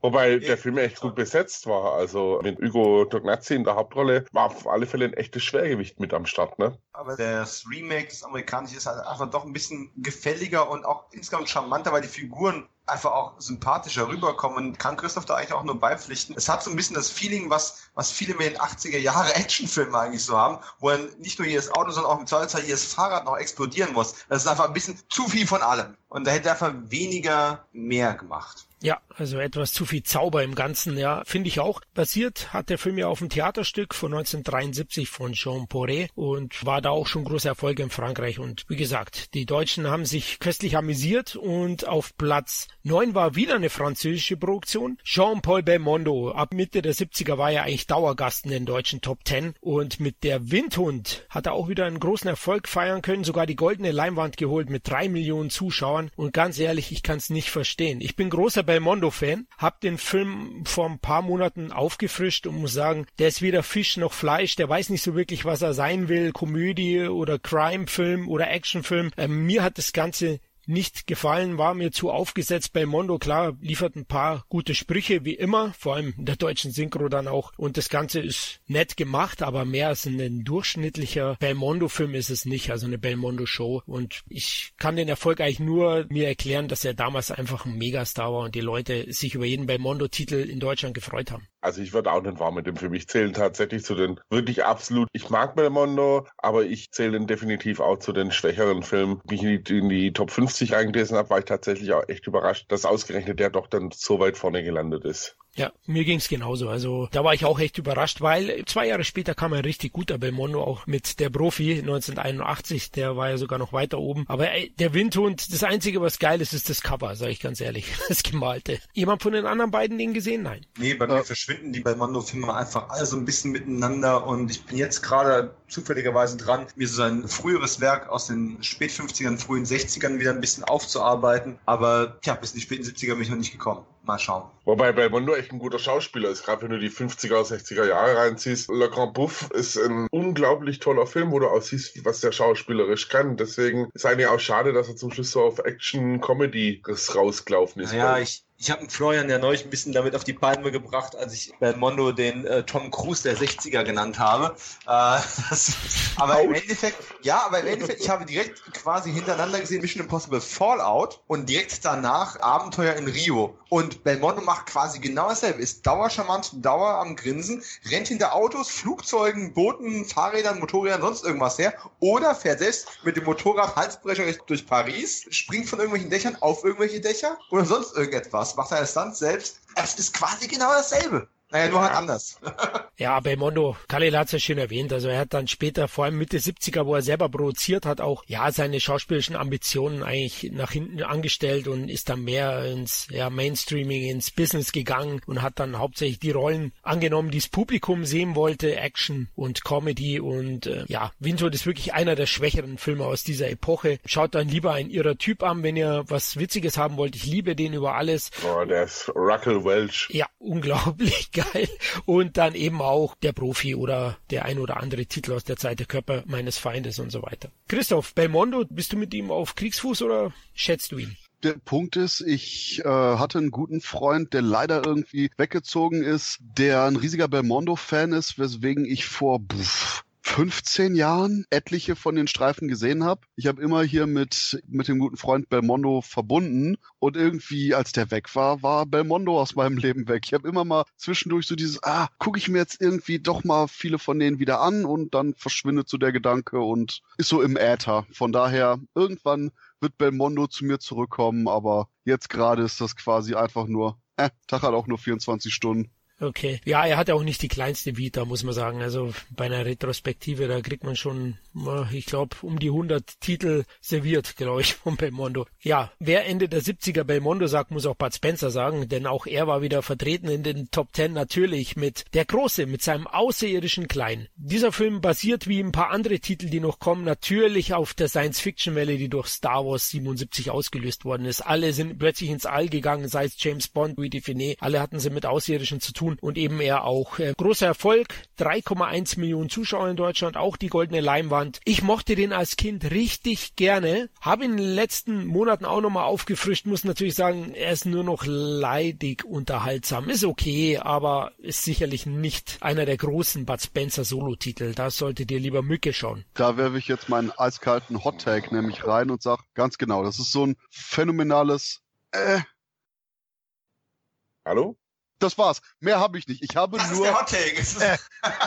Ja, ich, ich erhöhe noch um das Kind, weil das Kind nervt. Also muss ich echt sagen. Also ich finde ja Kinder als Schauspieler immer ein bisschen schwierig, aber das Kind ist halt auch so, ein, also so naseweiß, altklug und, und oh, ja, also ich muss dir auch recht geben, Florian. Ich habe den auch vor ein paar Monaten mal in der Retrospektive gesehen, aber es gibt definitiv bessere Filme. Aber er hat es auf eine Fortsetzung geschafft. Immerhin. Also. Ach, war das zu der Zeit eine Leistung? Bud Spencer und Terence Hill, das ging Ja, waren ja alle. Hits. Ja, aber ich glaube, so direkte Fortsetzungen gab es wenig tatsächlich von Bud Spencer und Terence Hill. Das sind ja auch alles Also das Klone war voneinander. Ja, es, aber tatsächlich, Buddy Howdy Lucas war tatsächlich eine richtige Fortsetzung. Stimmt, Blattfuß hat ja nur einen Film. Ja, ja, ja, ja. Es ist eine Ausnahme bestätigen die Regel, aber ich persönlich mag Buddy Howdy Lucas tatsächlich alleine wegen der Schlussszene fast sogar ein bisschen mehr, muss ich erschämt sagen. Die Wild-West-Szene mit dem Village People. Also die, äh, wo sich die Jungs, die er erst verprügelt hat, zusammenrotten im Kampf gegen die Außerirdischen, das ist einfach eine sehr schöne Szene, finde ich. Dazu die Musik von Oliver Onions ist einfach eine schöne Szene. Die Besetzung ist noch anständig mit Raimund Harmsdorf, den ich immer wieder gerne gesehen habe, und Joe Buchner. Äh, Der immer dabei ist. ja, genau. Genau, die beiden, die kriegen immer eine auf die Glocke. Wobei, wir haben ganz im Ernst, wir haben die Colizzi-Trilogie mit Bud Spencer und Terence Hill, wir haben rechte und linke Hand des Teufels plus die Fortsetzung mit Bud Spencer und Terence Hill, wir haben die ganzen Plattfußfilme, wir haben eben die beiden Streifen hier, wir haben sogar hier die Engel essen Bohnen und da sage ich, boah, eigentlich im Endeffekt habe ich immer ein bisschen quasi diese Fortsetzungsploitation gerade mit Bud Spencer verbunden und was Kinder angeht, ganz im Ernst, das Kind hier in dem Film ist gar nichts gegen die scheiße nervigen Kinder in den Plattfußfortsetzungen. Oh ja, oh ja, stimmt. Ich geb, ich geb, Christoph, ich gebe dir recht.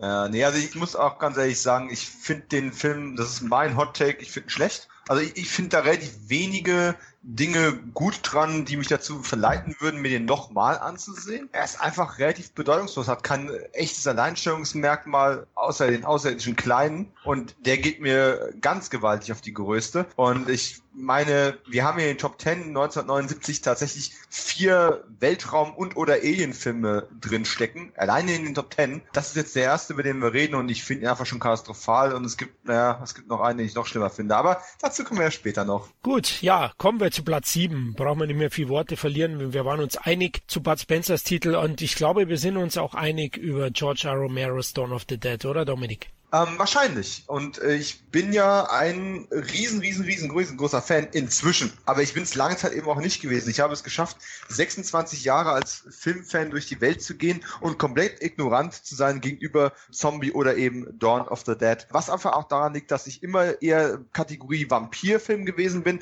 und mit Zombies überhaupt gar nichts anfangen konnte. Das war mir alles zu dumm, stumpfsinnig, brutal. Zumindest in der Theorie, weil wie so viele Menschen, die kritisieren, war ich auch einer von der Sorte, der quasi nichts davon gesehen hat und der es einfach schon auf dem Papier als Konzept unglaublich dämlich fand. Und das hat sich tatsächlich erst geändert. Also man muss einfach diese Ignoranz vorwegschicken, um das äh, in Kontext zu setzen. Und dann bin ich 2006 eben nach Neuchâtel aufs Filmfestival gefahren und äh, George A. Romero war eben einer der Stargäste dort gewesen. Und im Rahmen der Romero-Retrospektive, die dann dort stattgefunden hat, gab es dann eben auch die Möglichkeit, sich mit George ins Kino zu setzen und sich eben dann Dawn of the Dead anzusehen. Und ganz ehrlich, wenn man die Möglichkeit hat, Dead zum ersten Mal zu sehen und das dann eben auf einem Festival mit Festivalpublikum und Romero, der davor, danach und dazwischen quasi dauernd da ist, besser geht's nicht. Und ich muss wirklich sagen, ich habe dann echtes Erwachungserlebnis im Kino gehabt habe dann tatsächlich erst verstanden, was alle immer damit gemeint haben, dass das einfach auch ein sozial interessanter und faszinierend vielschichtiger Film ist,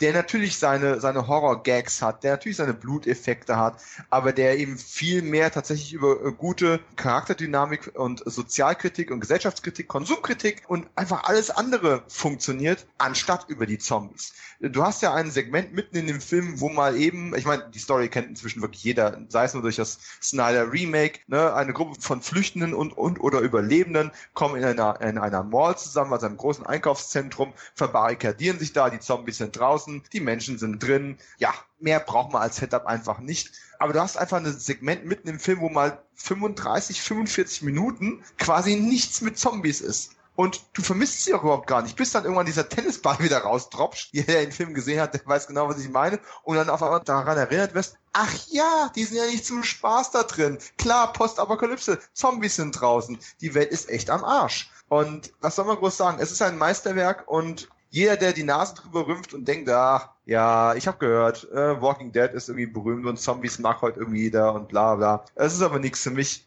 Doch, doch, das ist was für dich. Und wenn du es noch nicht verstanden hast, na gut, du kannst dich mit George Romero leider heute nicht mehr ins Kino setzen. Das ist leider, leider nicht mehr möglich, da er mal jüngst verstorben ist. Aber ähm, the Dead ist noch da und der ist gekommen, um zu bleiben. Da bin ich ganz, ganz sicher. Großes Kino, das eben einmal mehr beweist, dass Horror immer dann am besten funktioniert, wenn er eine Metapher für die Gesellschaft ist. Und das macht dieser Film exemplarisch.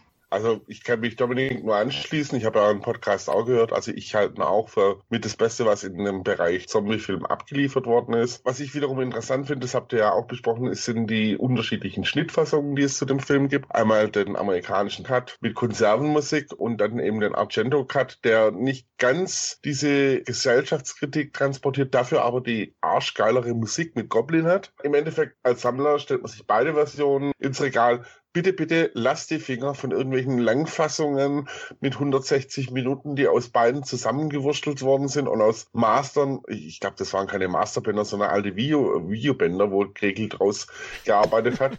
und vielleicht noch ins Obskuritätenkabinett gehört Bethmanns 16er Version, die es tatsächlich für 4, 5 Euro irgendwann auf den Krabbeltisch geschafft hat. Die quasi aber um jeden Chor beraubt worden ist. Aber toller Film, also Ikone des Horrorfilms, Punkt. Aber genau über die Version reden wir, über die Batman-Version, die noch freigegeben ist. Ja, Christoph, wir beide haben ja schon im Georgia Romero Podcast ausgiebig über den Film gesprochen, lieben ihn beide sehr, halten ihn beide für Meisterwerk. Ich muss sagen, ich habe ein größeres Fable für die Argento-Version, aber das ist auch die erste, die ich gesehen habe und die Goblin-Musik ist so geil. Natürlich, Argentos Fassung ist da insgesamt flotter, härter. Khalil hat schon gesagt, lässt natürlich die Sozialkritik etwas verstummen in gewissen Momenten, aber ich habe den halt eben als erstes gesehen und deswegen liebe ich den. Trotzdem muss man auch die Romero-Version daheim haben, oder Christoph? Ja, wobei ich das nie ganz verstehe, dass man gerade die Argento-Variante wegen der Goblin-Musik unbedingt haben möchte, da gerade ja auch eben Romero wirklich mit seiner Fassung ebenfalls auf die Goblin-Musik zurückgreift, nur eben nicht in dem Maße. Und klar, Goblin ist immer geil und Argento nutzt das, um das quasi überall drüber zu klatschen, um überall einen Action-Vibe zu erschaffen. Aber gerade deswegen ist der Punkt, wo ich sage, die Argento-Fassung ist einfach objektiv bewiesen und faktisch besser. Punkt weil schlicht und ergreifend, natürlich ist Goblin super geil, die Action macht damit total Laune, aber dadurch, dass eben Romero das mit der wie Kalle das so schön gesagt hat, mit der Konservenmusik, mit diesen rechtefreien Musikstücken variiert, um verschiedenste Ansätze da zu schaffen, die auch teilweise eben im starken Kontrast zu den Goblin unterlegten Action-Momenten gelten, finde ich da gerade einfach nur, dass eben die wortwörtliche Argento-Fassung nicht so viele Elemente hat, wie Romero sich das ursprünglich gedacht hat. Ob es jetzt eben diese so Sozialkritik ist oder auch kleine Charaktermomente, die durch die Akzentuierung von eben Romeros Musikauswahl meiner Meinung nach besser rüberkommen. Aber hey, wie gesagt, so oder so ist der Film geil. Auch die Langfassung, sage ich jetzt eiskalt. Denn da gibt's sogar eine neue HD-Variante von, die wahrscheinlich dann auch ab 16 eben irgendwie auf Blu-ray vorliegt, nicht wahr? Sicher? Ähm, und da nämlich auch nochmal an der Zusammenstückelung gearbeitet wurde, mit auch richtig guten HD-Mastern jetzt alles zusammengefügt wurde. Und gerade wenn man eben die Romero-Fassung oder auch die alte Extended Cut, wie man es nannte, weil Romero hat ja, meine ich, erst eine etwas längere Fassung angefertigt, ist dann nochmal zurückgekommen und hat dann seinen Director's Cut gemacht. Dann war eben noch die Argento-Fassung, die die kürzeste ist. Und gerade um aber mal wirklich das gesamte Material in einem, nach einigen Inkarnationen ordentlichen Schnittrhythmus zu haben in der Langfassung. Es ist keine offizielle Variante, aber meiner Meinung nach ein regelrecht existenzieller Bonus für Leute, die sich ein bisschen mehr als mit dem bloßen einmal ansehen mit dem Film beschäftigen wollen. Lustig finde ich an der Stelle übrigens, dass ähm, auch wieder Nerdwissen, äh, das erste Spiel, was, was der Publisher Ubisoft rausgebracht hat, tatsächlich ein Dawn of the Dead Rip war. Ein Point-and-Click-Adventure mit dem Namen Zombie. Da habe ich mich noch nie rangetraut, das selber zu spielen, aber das Let's Play äh, auf YouTube ist sau interessant. Ich hatte das tatsächlich mir damals gekauft.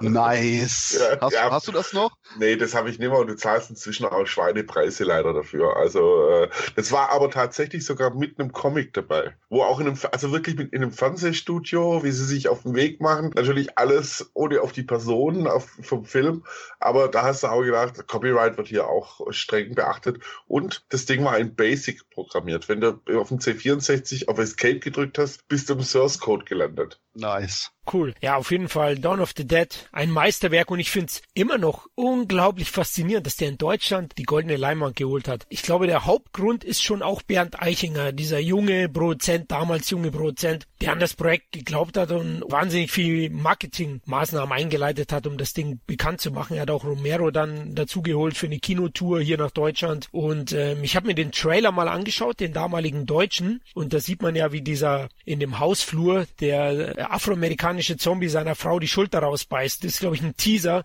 Und ich denke, das muss damals die Leute echt äh, geschockt haben in den Kinos, weil das war ja nicht alltäglich. Und die Beschlagnahmungswelle und diese Zombiewelle kam ja erst noch. Wobei, das ist eine Sache, wo ich nochmal ein riesiges Ausrufezeichen daran hängen will, dass es absolutes, lächerliches Verbrechen ist, dass der Film nach wie vor in seiner ungeschnittenen Fassung in Deutschland beschlagnahmt ist. Gerade angesichts der zahlreichen anderen Freigaben von der FSK, zahlreichen Entschlagnahmungen, die gemacht wurden wurden. Wenn irgendein Film nicht mehr beschlagnahmt gehört, dann Zombie, dann Dawn of the Dead von George R. Romero. Und ich gehe sogar so weit und sage, nicht nur muss der Film freigegeben werden, sondern wir brauchen den Romero Director's Cut mit einer kompletten Neusynchro. Denn so schön die alte Synchro war, und da geht gar kein Haar dran ab, das war eine wunderbar gemachte Vertonung. Aber genauso wie viele 70er Jahre Teile war die teilweise extrem frei, gerade in der zweiten Hälfte, wo auch Menschen gegen Menschen kämpfen. Und interessanterweise viele von den tendenziellen Ansätzen, die in der Indizierung und der Beschlagnahmung vorkamen, sind sogar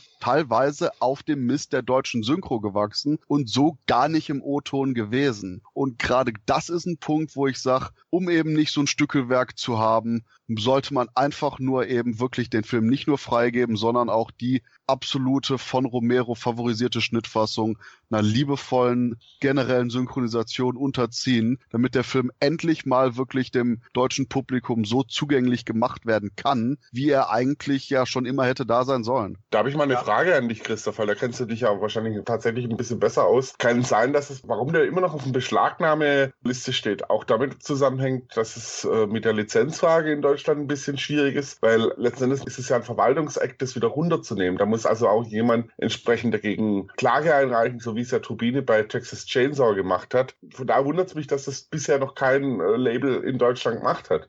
Absolut. Das ist zum einen ein Faktor und ich persönlich habe da einfach auch meine Verschwörungstheorie, dass durch die ganzen Auflagen, die in Deutschland eben rausgekommen sind, von den zig geschnittenen Varianten und Editionen, die es da gab, über irgendwelche Sachen aus anderen Ländern, im Endeffekt der Markt auch schon so gesättigt ist, dass ich wahrscheinlich auch befürchte, dass viele Leute sagen, selbst wenn wir jetzt hier die ganzen Sachen nachvollziehen und da rechtlich gegen vorgehen, sind wir uns gerade noch nicht mal sicher, ob das dann irgendwie die Kohle reinbringt. Geschweige denn die Sache mit meinem Traum von der Neusynchro des Director's Cuts. Von daher, ich denke, das ist wieder mal so eine Money, Money, Money Sache. Auf der anderen Seite äh, Tanz der Teufel, äh, Evil Dead, da gab es dann auch diverse Versionen also davon. Und äh, da war der Markt, wenn man so will, ja eigentlich auch schon durchs Ausland und Codes und durch Bootlegs, was weiß ich, ziemlich gesättigt. Guter Punkt. Also ich hoffe, ich liege da auch falsch und da setzt sich irgendjemand dran, aber ganz im Ernst, irgendwelche Vollidioten, die sich, Moment, ich guck mal eben in mein Regal, zehn Fassungen von dem Film kaufen. da denken da wahrscheinlich dann auch schon die Leute, ja, okay, vielleicht brauchen wir jetzt keine Elfte, aber doch, doch, ich kaufe die Elfte und auch die äh, 21. Shut up and take my money. Genau. und das ist ja genau der Punkt. Wir haben vorhin darüber gesprochen, dass John Carpenter das, das Ding oder The Thing jetzt eben von Turbine nochmal in der schönen, liebevollen Edition rausgebracht worden ist und diese 5000 Stück Auflage ist quasi noch vor VÖ-Tag online nicht mehr bestellbar gewesen. Also ich sehe durchaus die Möglichkeit, auch einen gesättigten Markt mit einem vernünftigen Produkt immer noch mal zu sättigen, weil dann, wenn eben die ganzen alten crappy DVDs werden einfach abgestoßen und werden irgendwo verramscht und ich würde mir naja, gut, ich brauche mein Bein noch, aber ich, da kommen wir wieder dazu, ne? Ich mag mein Kind, aber ich will sehr viel opfern dafür. Wenn, äh, keine Ahnung, sprechen wir doch Turbine gerade mal persönlich an per Podcast äh, wenn die sich hinsetzen und sagen, hey, wir bringen da eine Edition raus, da ist der Romero-Cut, da ist die alte Kinoschnittfassung drin, da ist der Argento-Cut drin, die, was ich, drei spielfilmlange Dokumentationen, die es dazu gibt, wie es Arrow eben auch gemacht hat. Bisschen Schnick ist noch dazu, Neusynchro könnte tatsächlich kritisch werden, obwohl ich Christophs Argumentation super finde, aber eine Synchro kostet äh, im Schnitt, wenn sie auch nur ansatzweise vernünftig sein soll, bewegen wir uns auf die 10.000 Euro zu beim Spielfilm. Das wird halt schnell teuer. Ganz ehrlich, das würde doch jeder kaufen von uns. Ja, und ich befürchte aber fast sogar, also ich persönlich halt tatsächlich viele Horrorfilmfans für erzkonservative Menschen, wenn es um so Sachen geht wie Neu Neuschnitt oder äh, Neusynchro. Ich bin mir da nicht sicher, ob eine Neusynchro tatsächlich gut ankommen würde du willst ja auch nicht nur die Altfans, sondern du willst ja auch diesen Film mal überhaupt für ein neues Publikum der letzten 20, 30 Jahre überhaupt zugänglich machen, die nicht äh, alle drei Monate mal auf einer Börse rumhängen. Aber ich denke, wo wir uns alle einig sind, ist tatsächlich, dieser Film gehört definitiv inzwischen von jeder Liste runter. Jawohl. Er gehört in eine adäquate Art und Weise und es gehört da wirklich, ich hoffe auch auf so jemand wie Turbine, bei Koch kann ich mir das auch vorstellen. Es gehört da wirklich eine wunderschöne Edition drauf, weil es gibt so irre viel Material auch zu dem Film. Audiokommentare, Making-ofs, irgendwelche Dokumentationen. Das war ja schon zum Teil auch so auf den österreichischen äh, Sachen drauf oder auch bei den Arrow-Sachen. Da hat man so viel Material und ich bin mir auch sehr sicher fast, wenn es einen Markt gibt für eine 130 Euro Fassung von äh, Psycho, für eine 60-Euro-Fassung von äh, The Thing. Mein Gott, da muss es doch auch einen Markt geben für eine Dawn of the Dead-Fassung. Wobei das auch der Punkt war, da waren ja eben nicht nur Psycho oder nicht nur The Thing drin. Deswegen ich, hey, 130 Euro Dawn of the Dead Fassung wäre ich definitiv dabei. Aber ich glaube, da ist auch wieder eben der finanzielle Punkt. Und was mir nämlich noch einfiel von der Synchro ist, das Problem, weswegen auch bei der Langfassung oftmals so ein Mischmasch bei der Tonspur war, ist, dass man eben nicht mehr die alte Synchro als solche hat, sondern die eben fest verbunden ist mit dem äh, Argento Soundtrack, weswegen man da eben durchaus mit rumwurschteln mhm. musste. Und um eben den Effekt von Romeros Musikauswahl zu haben, führt eben kein Weg dran vorbei, dass man halt wirklich eine neue Synchro macht. Ansonsten würde man quasi nur die auch bei Argento so vorhandenen Synchrostellen nehmen mit einem passenden Soundtrack, hätte man wahrscheinlich 60 Prozent von dem Film untertitelt, was natürlich dann auch absolut keine Alternative wäre. Aber gerade, äh, wenn du sagst, da war so das Singen äh, drin, wenn man äh, den Dawn of the Dead nehmen würde, so als Schlusswort, mein Gott, da kannst du vier Schnittfassungen reinpacken und dann noch das Remake und da wird jeder Sammler hüpfen. Aber das ist die Postmoderne, kommen wir doch von der Postapokalypse in die Apokalypse von Apokalypse Now. Sonst hängen wir noch zwei Stunden im Zombieland fest. Khalil, Apokalypse Now. Ja, für mich persönlich der beste Antikriegsfilm, der gedreht wurde, basierend auf ähm, Joseph Conrads Roman Heart of Darkness was die Geschichte von Heart of Darkness in äh, Vietnam äh, transportiert. Captain Willard, gespielt von Martin Sheen, macht sich auf den Weg, um den abtrünnigen Colonel Kurtz, der sich an der vietnamesischen, kambodschanischen Grenze verschanzt hat, um die Ecke zu bringen. Und was der Zuschauer erlebt, ist wirklich ein Wahnsinn. Anders kann ich es nicht beschreiben, weil äh, dieser Film spiegelt die ganze Absurdität des Vietnamkriegs wieder, was sich nicht nur übrigens im Film bemerkbar macht, sondern auch, wenn man sich vor Augen führt, wie strange da letzten Endes die Dreh Dreharbeiten waren, was da alles passiert ist. Angefangen von einem Taifun, der das Filmset zerstört hat, über einen Hauptdarsteller, der erst ausgetauscht wurde. Ursprünglich war Harvey Keitel für die Rolle von äh, Captain Willard vorgesehen, wurde auch angedreht, aber hat man dann wieder gelassen. Bis hin zu Martin Sheen, der einen Herzinfarkt an den Dreharbeiten bekommen hat. Also Wahnsinn.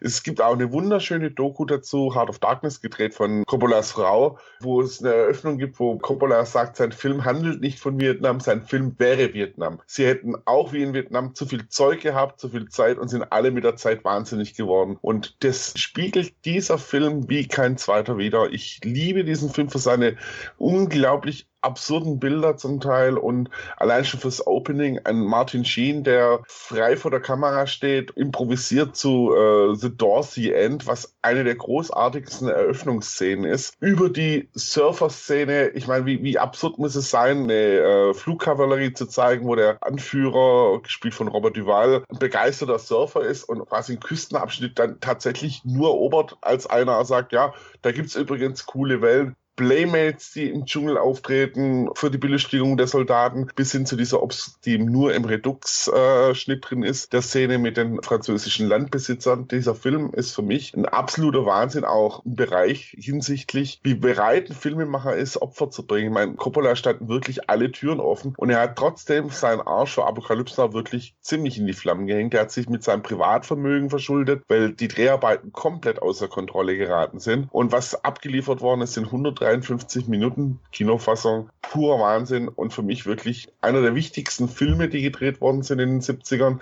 und zähle ich auch persönlich zu meinen absoluten Top 10 Filmen. Da wir uns ja von Schnittfassungen ein bisschen unterhalten haben, auch da gibt es interessanterweise zwei Schnittfassungen. Es gibt die Kinofassung mit 153 Minuten und irgendwann 2000 rum wurde dann die sogenannte Redux-Fassung nachgeschoben, die dann nochmal 55 Minuten länger war und teilweise den Film nochmal ein bisschen weirder macht. Ähm, auch manchen Figuren noch ein bisschen mehr Tiefe gibt. Ich persönlich mag tatsächlich die Kinofassung fast ein Stück mehr. Interessanterweise wird jetzt, ich glaube Ende April, auf einem amerikanischen Filmfest eine neue Director's Cut von Coppola vorgestellt, der eine Mischung sein soll aus der Redux-Fassung und der Kinofassung. Da bin ich mal sehr gespannt. Und ich weiß, teilt ihr meinen Enthusiasmus, was diesen Film betrifft? Fuck yeah. Und ich sage eigentlich nur zu dem Streifen, beide Fassungen gucken, am besten erst die Kinofassung, dann allerdings zwischendurch reinschieben die Dokumentation, über das Making-of des Films und dann die Redux-Fassung. Und da ist es wirklich einfach nur eine Reise in den Irrsinn und mega faszinierend. Also auch hier der Verweis an den Sammler noch übrigens. Es gibt in einer schönen Box mit der Kinofassung, mit der Redux-Fassung und mit der Dokumentation. Und die Dokumentation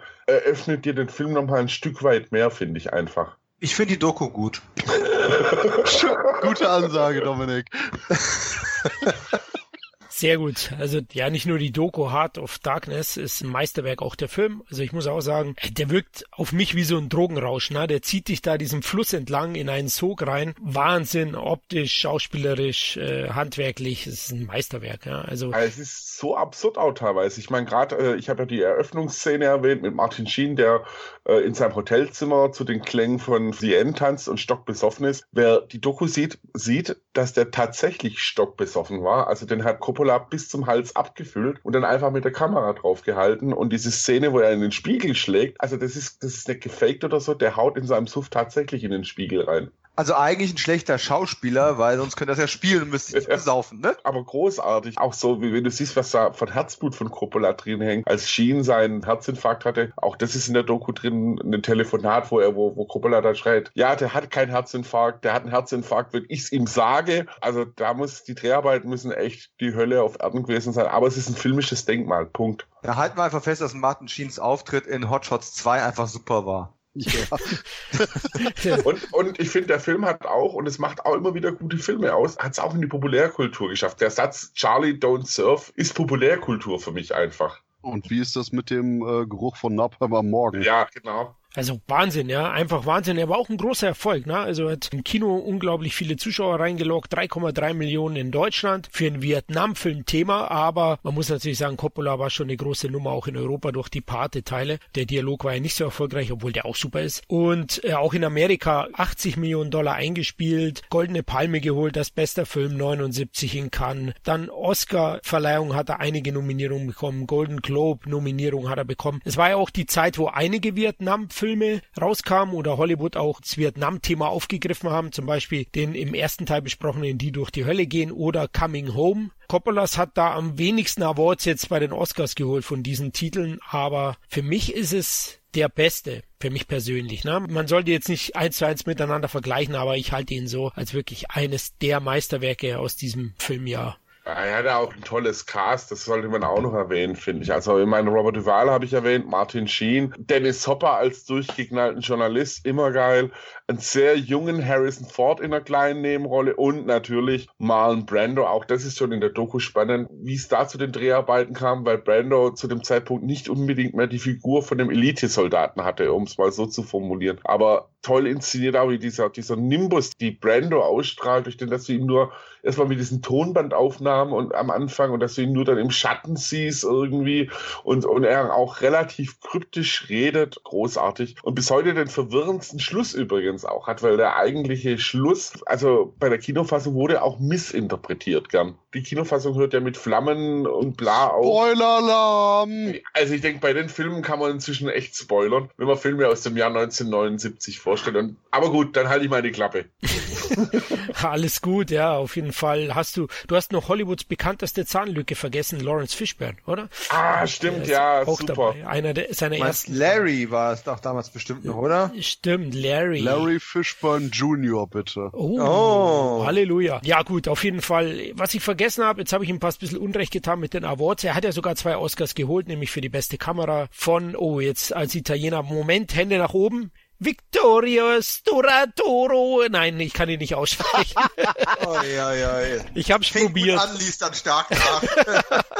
Äh, bester Ton hat er auch noch geholt und bei den Golden Globes hat er ja doch beste Regie geholt, bester Nebendarsteller und beste Filmmusik. Also Robert Duvall als Nebendarsteller Coppola als Regisseur, also er hat doch sehr, sehr viele Awards eingestrichen und war eben nicht Francis Ford Coppolas Untergang, der hätte sein können. Ne? Also der Druck war schon Wahnsinn auf ihn. Wenn wir von den Oscars reden, dann müssen wir auch den deutschen Beitrag von 1979 erwähnen, die Blechtrommel. Bei dem einen oder anderen, der Deutsch als LK hatte, dürfte der Name Günter Grass wahrscheinlich Schweißperlen auslösen. Ich persönlich mag Grass sehr. Ich mag auch das Buch Die Blechtrommel sehr und halt Schlöndorfs Verfilmung von der Blechtrommel tatsächlich für mit einem der besten Filme, die aus deutschen Ländern entstanden sind und für eine der besten Literaturverfilmungen schlechthin.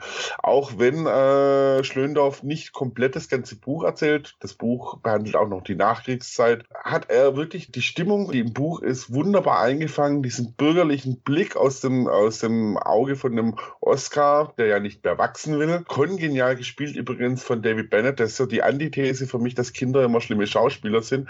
David Bennett ist für sein damaliges Alter ein Hammer-Schauspieler gewesen.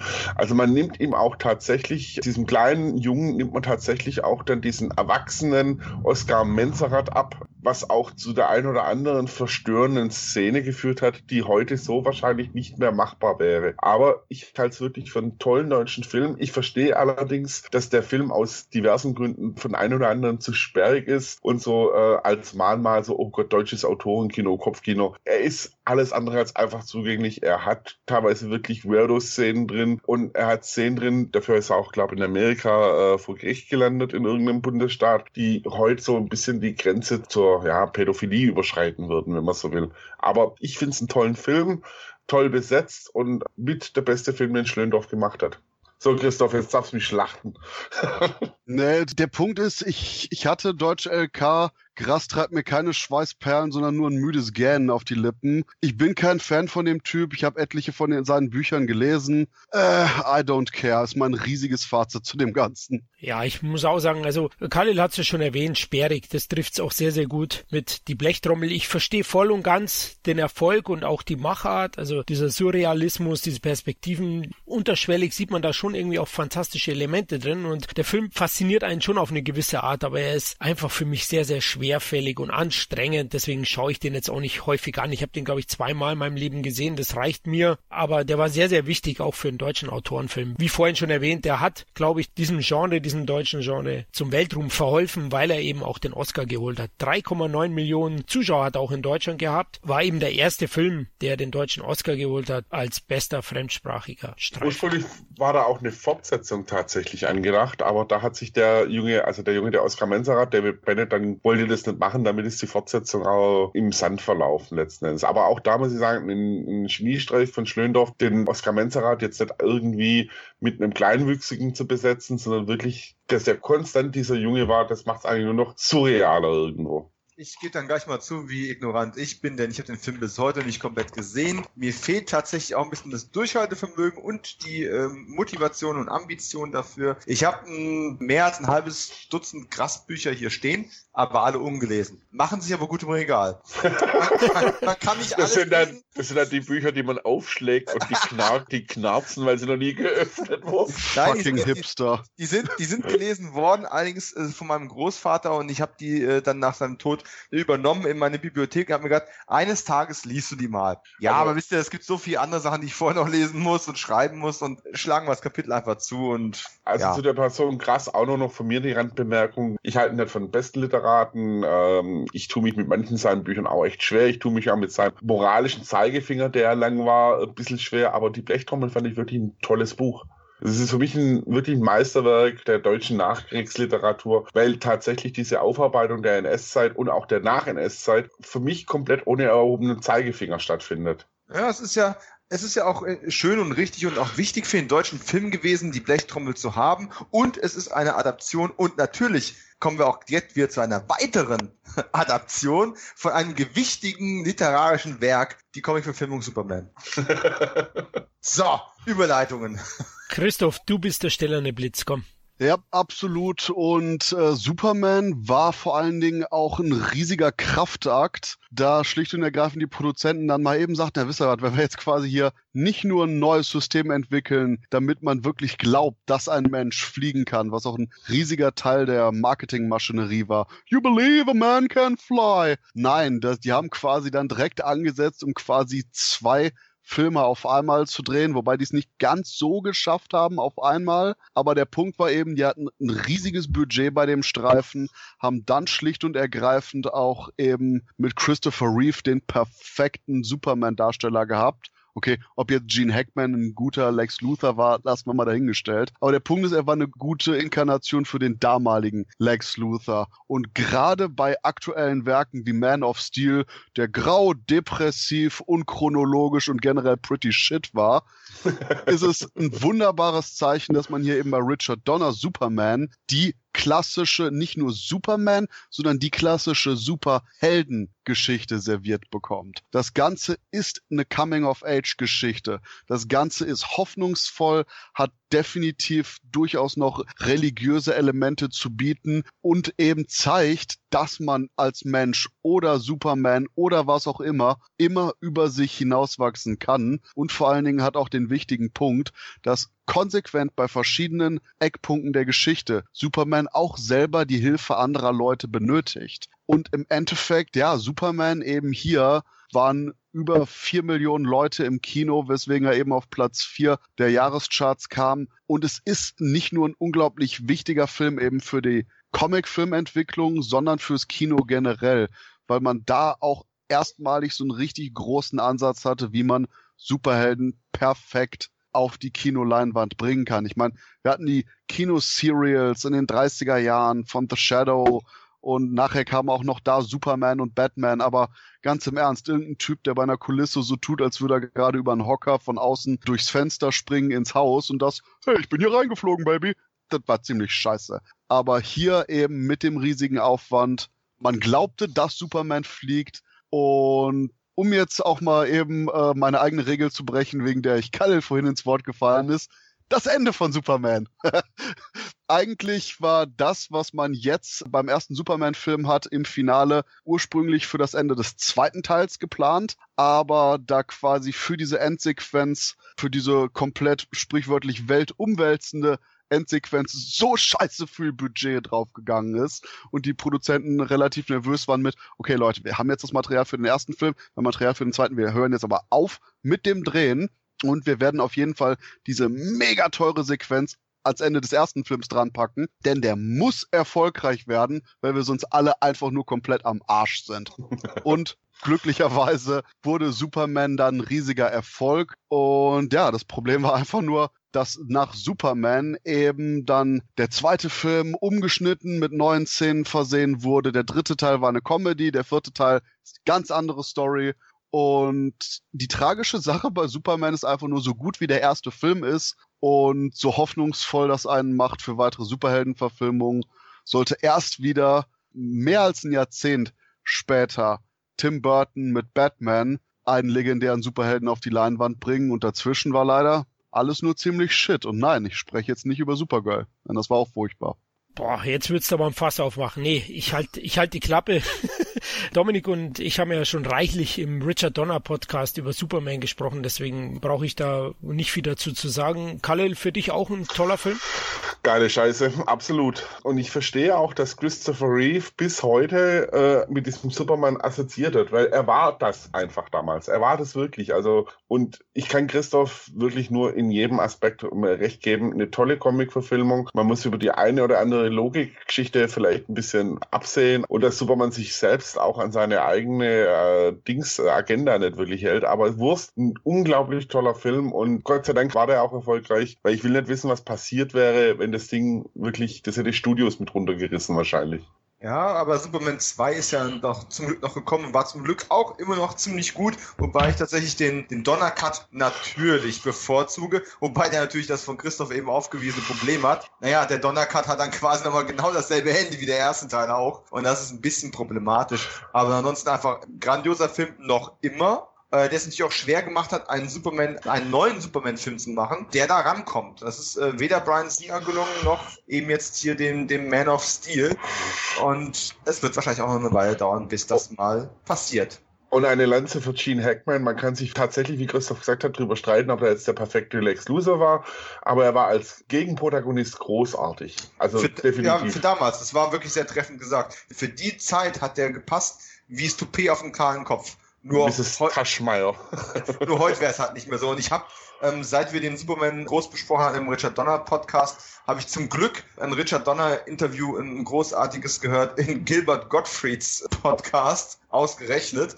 Und da geht er auch noch sehr, sehr schön auf die Katastrophen hinter den Kulissen ein, unter anderem eben auch im doch sehr komplexen Umgang mit einem gewissen Marlon Brando, der Joel spielen wollte als Donut. ähm, damit, er, damit, er nicht selbst, damit er nicht selbst vor die Kamera treten muss und er könnte ja dann einfach seinen Dialog aufnehmen und müsste sich nicht so ein blödes Glitzerkostüm anziehen. Und wie käme Richard Donner eigentlich dazu, ihm zu sagen, dass Joel nicht so aussehen würde wie ein Donut? Woher wissen wir, wie Kryptonier aussehen? Die können doch aussehen wie Donut. Also solche Diskussionen und wie Dick Donner sich daraus manövriert hat, ja, das, das sind Anekdoten für ein ganzes Leben.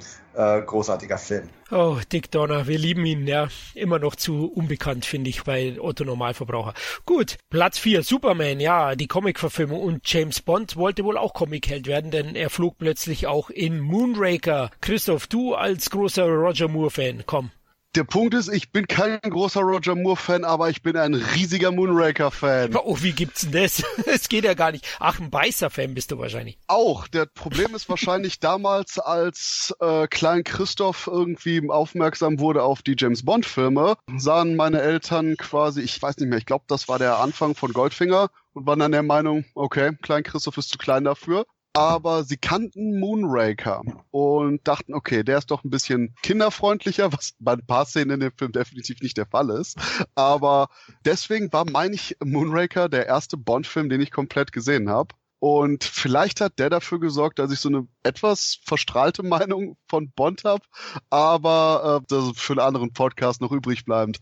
Das Lustige ist nämlich schlicht und ergreifend äh, bei Moonraker wir hatten als Regisseur eben Louis Gilbert, der irgendwann mal noch Man lebt nur zweimal gedreht hatte und dann später mit Roger Moore eben Der Spion, der mich liebte 1977. Und bei dem stand im Abspann, hey, Roger Moore kehrt zurück in For Your Eyes Only der bei uns in tödlicher Mission heißt. Doch das war gar nicht der nächste Film, denn nach eben Der Spion, der mich liebte, kam dann ein kleiner, etwas unbekannter Film namens Krieg der Sterne raus. Und die Produzenten von äh, James Bond meinten einfach nur, genau das, genau das, nächster James Bond-Film ins Kino. Und deswegen wurde die komplette Produktion eben umgeworfen und man hat eben dann aus dem Grund Moonraker gemacht, der, ah, soweit ich das mit dem Buch noch in Erinnerung habe, abgesehen von dem Namen des Schurken als Hugo Drax nicht mehr viel mit dem Buch zu tun hat. Und der Punkt ist eben, Moonraker ist, ich glaube, der poppigste, bunteste Bond-Film, bis irgendwann später äh, Stipp an einem anderen Tag kam. Und schlicht und ergreifend ich liebe Bond-Filme, die besonders den Zeitgeist aufgreifen, wo man sagen kann, das hier, die Zeit, der Bond, weil der sich immer eben angepasst hat an die verschiedenen Ähren.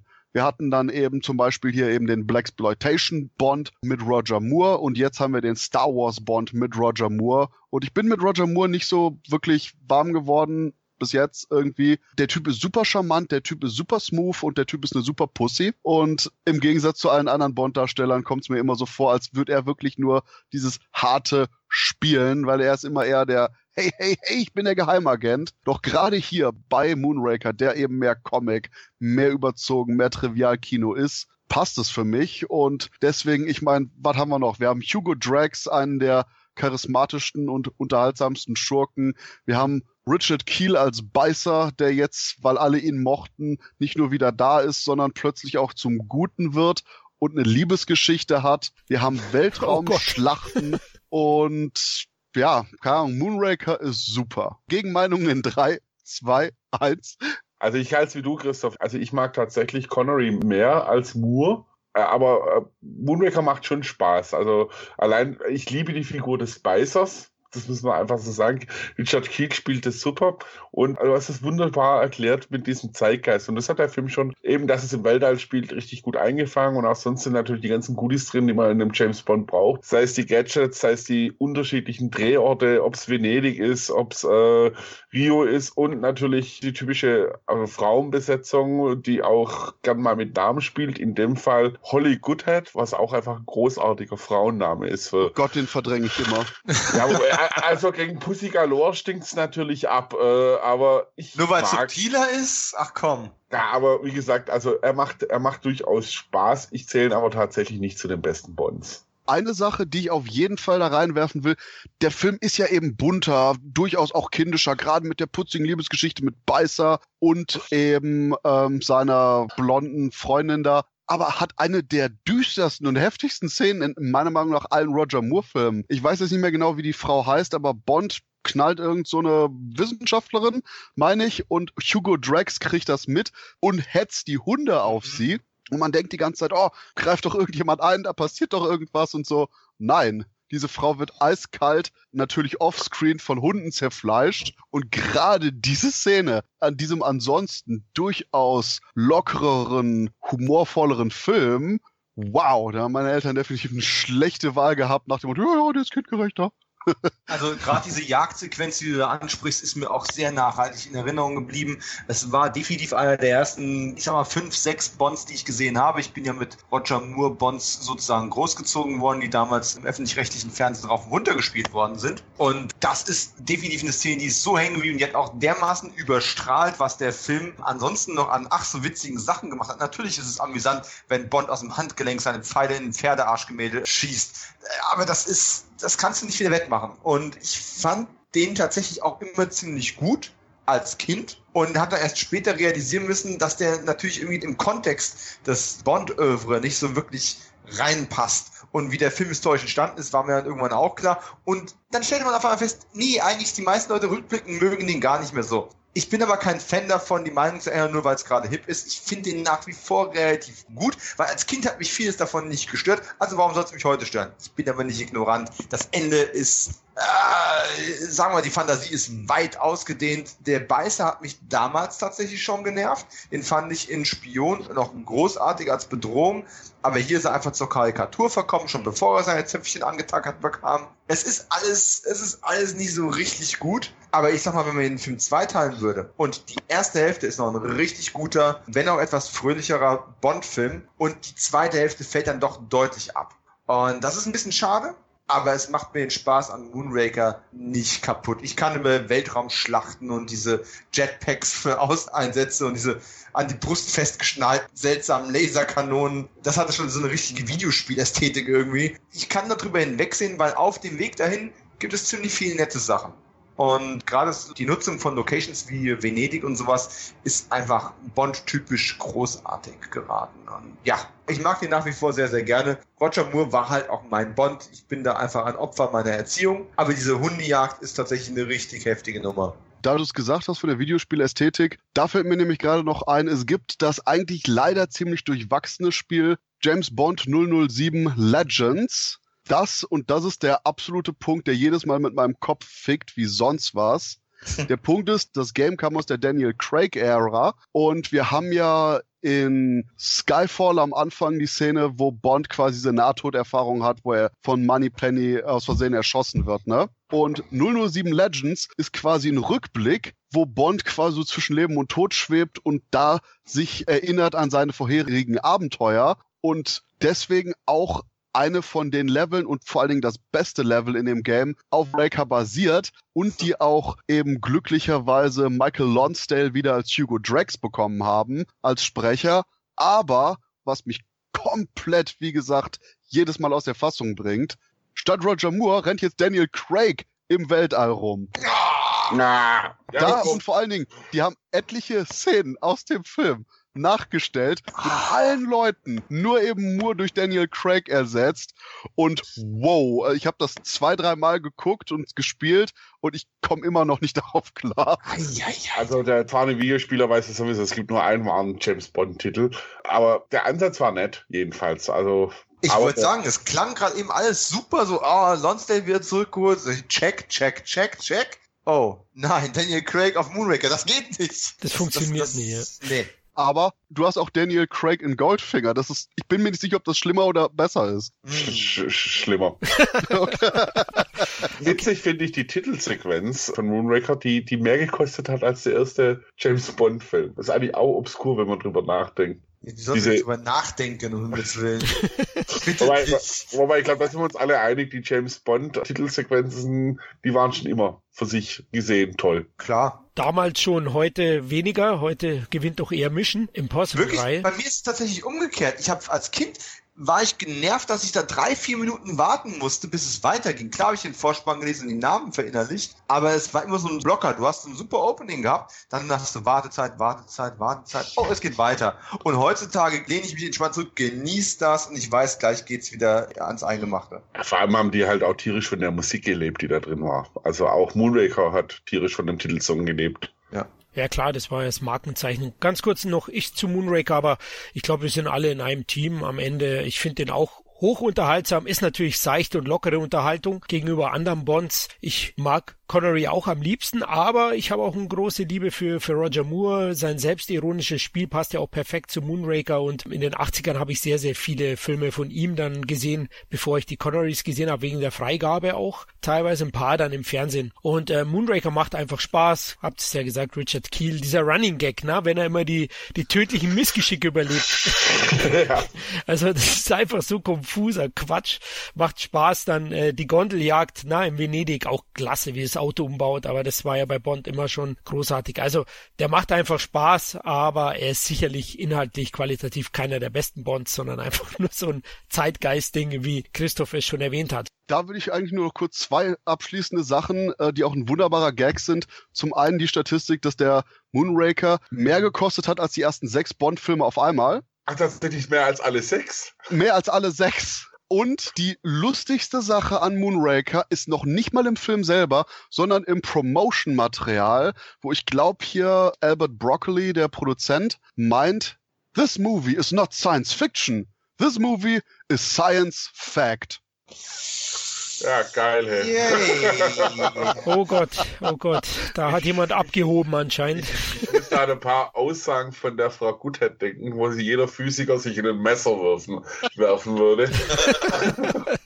Auf jeden Fall, den Zuschauern war es egal. 5,3 Millionen Leute haben den gesehen in Deutschland und in Amerika bis dato der erfolgreichste Bond überhaupt. Also die Prozenten haben einfach recht gehabt mit der Produktion Moonraker. Platz zwei. Wir kommen wieder zu Bud Spencer und Terence Hill wie in den 70er Jahren üblich. Aber diesmal muss ich sagen, mit Das Krokodil und sein Nilpferd haben wir einer der besseren Projekte der beiden auf jeden Fall. Also ich mag ihn sehr, sehr gerne. Ich habe ihn aufgefrischt für den Podcast. Hey Leute, nach dem Motto Fressen, Pokern, Backpfeifen bietet er alles, was das Fanherz begehrt. Das bewährte Rezept bekommt er geliefert.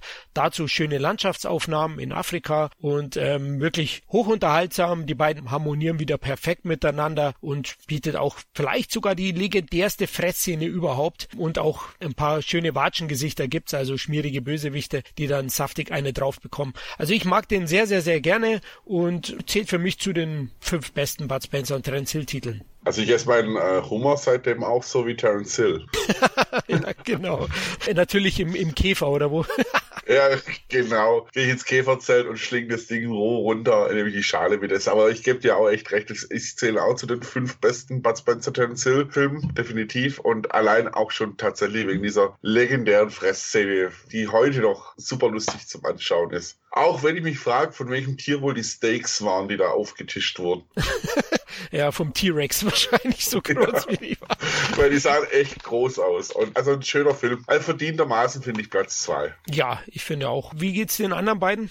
Ich würde jetzt einfach mal reinhauen, dass Italo Zingarelli, der Regisseur, durchaus auch wichtig war für das Feeling, denn der hatte eigentlich vorher als Produzent nämlich rechte und linke Hand des Teufels und vier Fäuste für ein Halleluja begleitet. Und ich muss ja sagen, gerade wenn es so ein bisschen weiterging, Bud Spencer und Terence Hill zu cartoony wurden, ob das jetzt irgendwie die komischen schwulen Piratenrocker waren oder ähnliches auf der Insel in späteren Teilen, war nicht mehr so ganz mein Ding, sondern gerade, dass man eben bei der Comedy, die ja immer so ein parodistisches Element hatte, durchaus noch so ein bisschen Erdung, so ein bisschen Härte brauchte. Und gerade das hier auch bei Krokodile und sein Nilpferd, ich würde schon fast sagen, mit einer der letzten war, bevor hier Ibi Klatscher, Enzo Barboni wieder ein paar spätere Filme gedreht hat. Denn alles, was dazwischen rauskam, war eben so bonbon bunter Schwachsinn, dass mir echt so ein bisschen der, der dreckige Ansatz, der hier in dem Film ist, durchaus gefehlt hat bei den späteren Werken. Ja, das sehe ich wie du. Das ist auch so. Ist für mich auch so der letzte ganz große. Ich glaube, zwei bärenstarke Typen habe ich noch ganz unterhaltsam gefunden. Es war ja auch die Miami-Phase von den beiden. Also die waren ja dann immer gefühlt in jedem jedem Film in Miami. Aber das Krokodil ist ein Niepferd ist für mich so der letzte große Spencer Hill-Titel die bärenstarken Typen, das waren auch die, wo sie für diese Agenten Steinberg ja. und bla bla gehalten worden sind. Den fand ich großartig, an den erinnere ich mich auch noch sehr, sehr gut. An das Krokodil in sein Nilpferd, leider Asche auf mein Haupt, nicht mehr so besonders gut.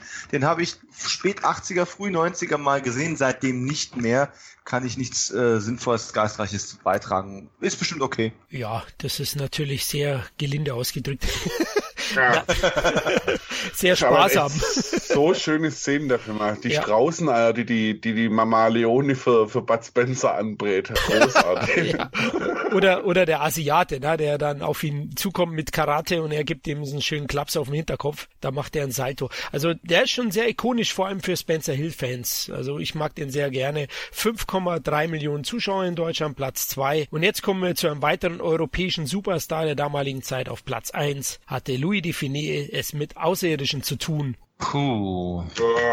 Ja, ich muss auch sagen, Platz 1, 5,6 Millionen Deutsche sind reingestürmt. Also das war natürlich auch nochmal die große Zeit von Louis Define. Aber ich muss auch sagen, wo ich den nochmal aufgefrischt habe, es ist ja einer dieser Gendarme von Saint-Tropez-Filme. Oh, der ist echt nicht gut. Das ist eher ein Darm als ein Gendarm-Film. Also ganz ehrlich. Für einen Darm, ja. Ja, das ist, nee, der geht gar nicht. Also ich habe mehrfach auch versucht, den zu sehen. Äh, ich habe es immer nur ein paar Minuten geschafft. Dann habe ich gedacht, komm, jetzt trickst du dich mal selbst aus und scheiß mal mitten in den Film rein vielleicht ist es da ja besser. Nein, das, das wird nicht besser. Ich, ich war nie der große Louis Define-Fan. Jetzt mal so Phantomassen, solche Sachen mal außen vor gelassen. Die finde ich ja doch ganz spannend. Aber das hier ist so der Gipfel. Also die Kohlköpfe fand ich fast noch ein bisschen anstrengender. Aber ja, das nichts gegen die Kohlköpfe. Nee, sorry, mag ich auch nicht. Aber das hier, es, es tut mir richtig weh, dass wir diesen Podcast mit einem so guten, abwechslungsreichen und teilweise auch filmhistorisch wichtigen Kinojahr mit der unheimlichen Begegnung mit den Außerirdischen von Louis Define ähm, beenden müssen. Das verursacht mir echt Schmerzen. Hast du vielleicht sogar äh, Define-Koliken oder Choleriken? Oh, nein! Doch! Oh. Das, das Schlimme ist halt, dass diese Reihe, die schon Namen sind, also ich mag Define total, und die ersten zwei oder drei fand ich auch wirklich ganz gut von der Gendarmerei. Danach hat es halt echt abgeflaut. Und damit war für mich eigentlich der traurige Höhepunkt erreicht. Also so ganz erschließt sich mir auch nicht, warum der tatsächlich. Also klar, Louis Finet war wahrscheinlich zu dem Zeitpunkt einer der beliebtesten Komiker in Deutschland. Aber so ganz offenbart sich auch nicht, warum das Ding so weit vorne gelandet ist. Ich kann dazu nur sagen, ja, was Dominik meinte, ist genau meine Meinung und dass der Film auf Platz 1 äh, gelandet ist, ist ein wunderbares Zeichen dafür, dass früher definitiv nicht alles besser war. ja, ja, das ist ja schön, dass er das zumindest hat. Wie gesagt, ich war auch enttäuscht. Also der bietet keine Schauwerte, der ist nicht wirklich witzig, unausgegoren. Ich weiß nicht, was er da. Das wird auch so reingedrückt, ne, dieses Konzept mit den Außerirdischen, um auf dieser Welle mitzureiten. Na gut, komm, das war Moonraker auch. Ja, das natürlich. War, aber Moonraker war, hatte Schauwerte und das hatte genau. halt der Define schon eigentlich mit Baldwin der Heiratsmuffel für mich der Höhepunkt Höhepunkt in der Gendarmenreihe erreicht. Man muss auch sagen, man merkt Defines äh, gesundheitliche Probleme an dem Film. Also seine Choleriken oder sein Auftritt wirkte für mich nicht mehr so dynamisch, so wild, so ah, als früher. Und äh, deswegen, das ist auch so eine Schwäche. Aber insgesamt bin ich auch enttäuscht gewesen, wo ich den nochmal aufgefrischt habe und kann auch nur sagen, schade, dass der ein Eins ist. Aber die eigentliche Nummer eins ist ja eine Wiederaufführung gewesen, ne? Ja, aber ich möchte gerade noch erwähnen, nur um das mal in Kontext zu setzen, als Abschluss zu äh, Louis de Funès. Ich persönlich würde eher nochmal Steiner das Eiserne Kreuz zweiter Teil gucken, als es nochmal mit der unheimlichen Begegnung zu versuchen. So. Oh Gott, äh, ja, okay. Das, das Schöne bei Define ist ja tatsächlich, er hat so ein Riesenwerk mit wirklich tollen Filmen, da muss man sich den nicht, wirklich, den muss man sich dann überhaupt nicht anschauen. Also den habe ich auch hier in der Sammlung nicht stehen und ich meine, der Mann hat ja wirklich eine Filmografie, da haut's einen von den Socken, aber den brauchst du nicht. Also dann lieber die Kohlköpfe, was mein äh, Neujahrsklassiker ist. Da sage ich auch nur. ja. Okay, aber die eigentliche Nummer eins war das Dschungelbuch. Die Wiederaufführung hat 9,1 Millionen Deutsche mal wieder ins Kino gelockt. Florian, erklär doch mal Wiederaufführung für all die meinen, es wäre ein Remake.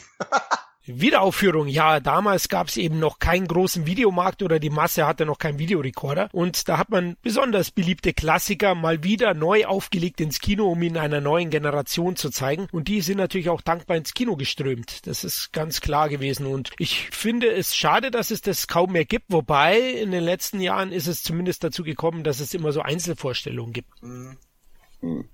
So, habe ich es gut erklärt anscheinend. Keiner ja. sagt mir was. Doch, doch, doch, doch, doch. Ich pflichte dir bei. Es, es gibt Einzelaufführungen. Äh, meistens verpasse ich die dann so, oh, letzten Mittwoch wäre Braveheart gelaufen. Na, schön, okay, gut zu wissen. Ähm, aber ja, das, das gab es mal durch das kam ich ins Vergnügen und habe Star Wars im Kino gesehen, durch Wiederaufführung. Ah, Drecksack. Genau wie ich auch, Kalle. Vielleicht, nee, wir waren nicht in derselben. Nee, nee, nee, ich habe da im Schwarzwald gewohnt. Äh, und okay. witzigerweise genau neben dem Kino, noch mal ganz kurz der Sprung zu Dawn of the Dead, wo auch Dawn of the Dead im Kino lief, was natürlich für einen Sechsjährigen super ist, sich die Aushangfotos anzuschauen.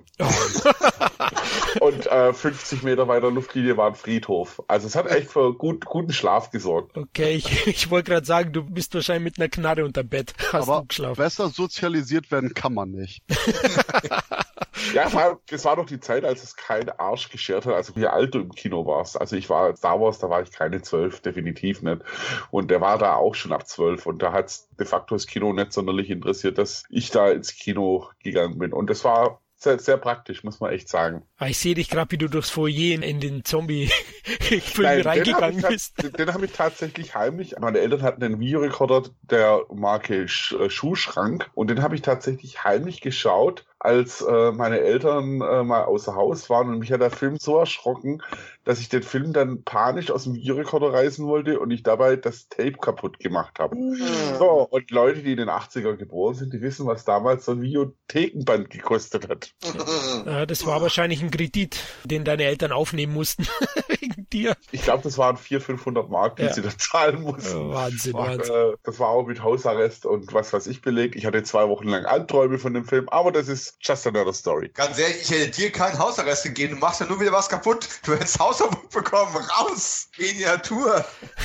Okay, ähm, wir sind mit 79 durch. Oder wollen wir noch den ein oder anderen Titel nebenbei erwähnen? Na, wir hatten jetzt natürlich schon 20. Aber gibt es vielleicht noch einen oder zwei Titel, die ihr mit ein, zwei Sätzen, sage ich bewusst hier, nochmal kurz erwähnen wollt? Also einen möchte ich tatsächlich ganz kurz erwähnen. Es ist ein deutscher Film von Rainer Erler. Fleisch ist ein Genrefilm über Organhandel. Fand ich wirklich einen guten Film, auch heute noch, auch wenn ein bisschen der Zahn der Zeit dran genagt hat. Aber da Rainer Erler zu den wenigen gehört hat, die tatsächlich auch ein bisschen Genre-Kino, auch mit Operation Ganymede abgeliefert haben, kann ich den auf alle Fälle ans Herz legen, zumal es so wirklich kleines Geld gibt. Ich will eigentlich nur loswerden. 1979 war das Filmjahr, in dem Nackt unter Kannibalen von Joe D'Amato in den Top 50 der deutschen Kinocharts war. Und auch wenn Louis de Finesse mit einem seiner unlustigsten Filme Platz 1 belegt hat, war anscheinend damals doch alles besser als heute.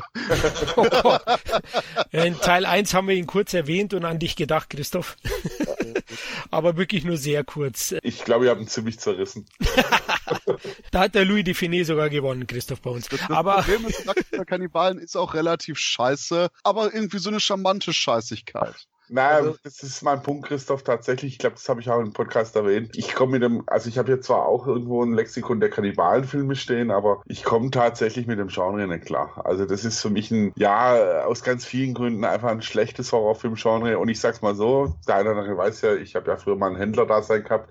Die Leute, die mich damals hast du den hast du den Kannibale-Film äh, gefragt haben, das war nicht unbedingt die Sympathieträger im Horrorfilm-Fanbereich, um es mal so zu formulieren. Die waren teilweise auch schon für sich ein bisschen spooky. Also erwähnen wir vielleicht noch ein, ein etwas lebensbejahenderes äh, Genre, den Kriegsfilm und ähm, hauen noch mal ganz kurz den wilden Haufen von Navarone raus, der für mich gerade jüngst jetzt noch mal einen neuen Kontext bekommen hat. Das wäre sozusagen mein letzter Film, den ich noch äh, erwähnen wollen würde. Aber ich glaube, Florian, hast du auch auf dem Zettel, hast du den nicht gerade sogar noch mal gesehen? Ja, ich hatte ihn kurz aufgefrischt und hätte ihn auch noch erwähnt, aber komm, schießt du zuerst. Ich, ich hätte zur Story gar nicht, mehr, gar nicht mehr so viel zu sagen, weil es tatsächlich sehr, sehr verschwommen bei mir ist, aber ist tatsächlich auch einer von den Film, den ich damals äh, underage, wie man so schön sagt, äh, bei meinem Opa gesehen habe, weil er sich die VHS geholt hat. Der hat den, den Original Navarone-Film, also die Kanonen von Navarone, äh, auf Video gekauft und dann eben auch die, die Fortsetzung, ähm, die lose Fortsetzung äh, mitgenommen, die ja, oh Gott, eine Dekade später entstanden ist. Und äh, für mich hat es jetzt gerade nochmal einen aktuellen Kontext bekommen,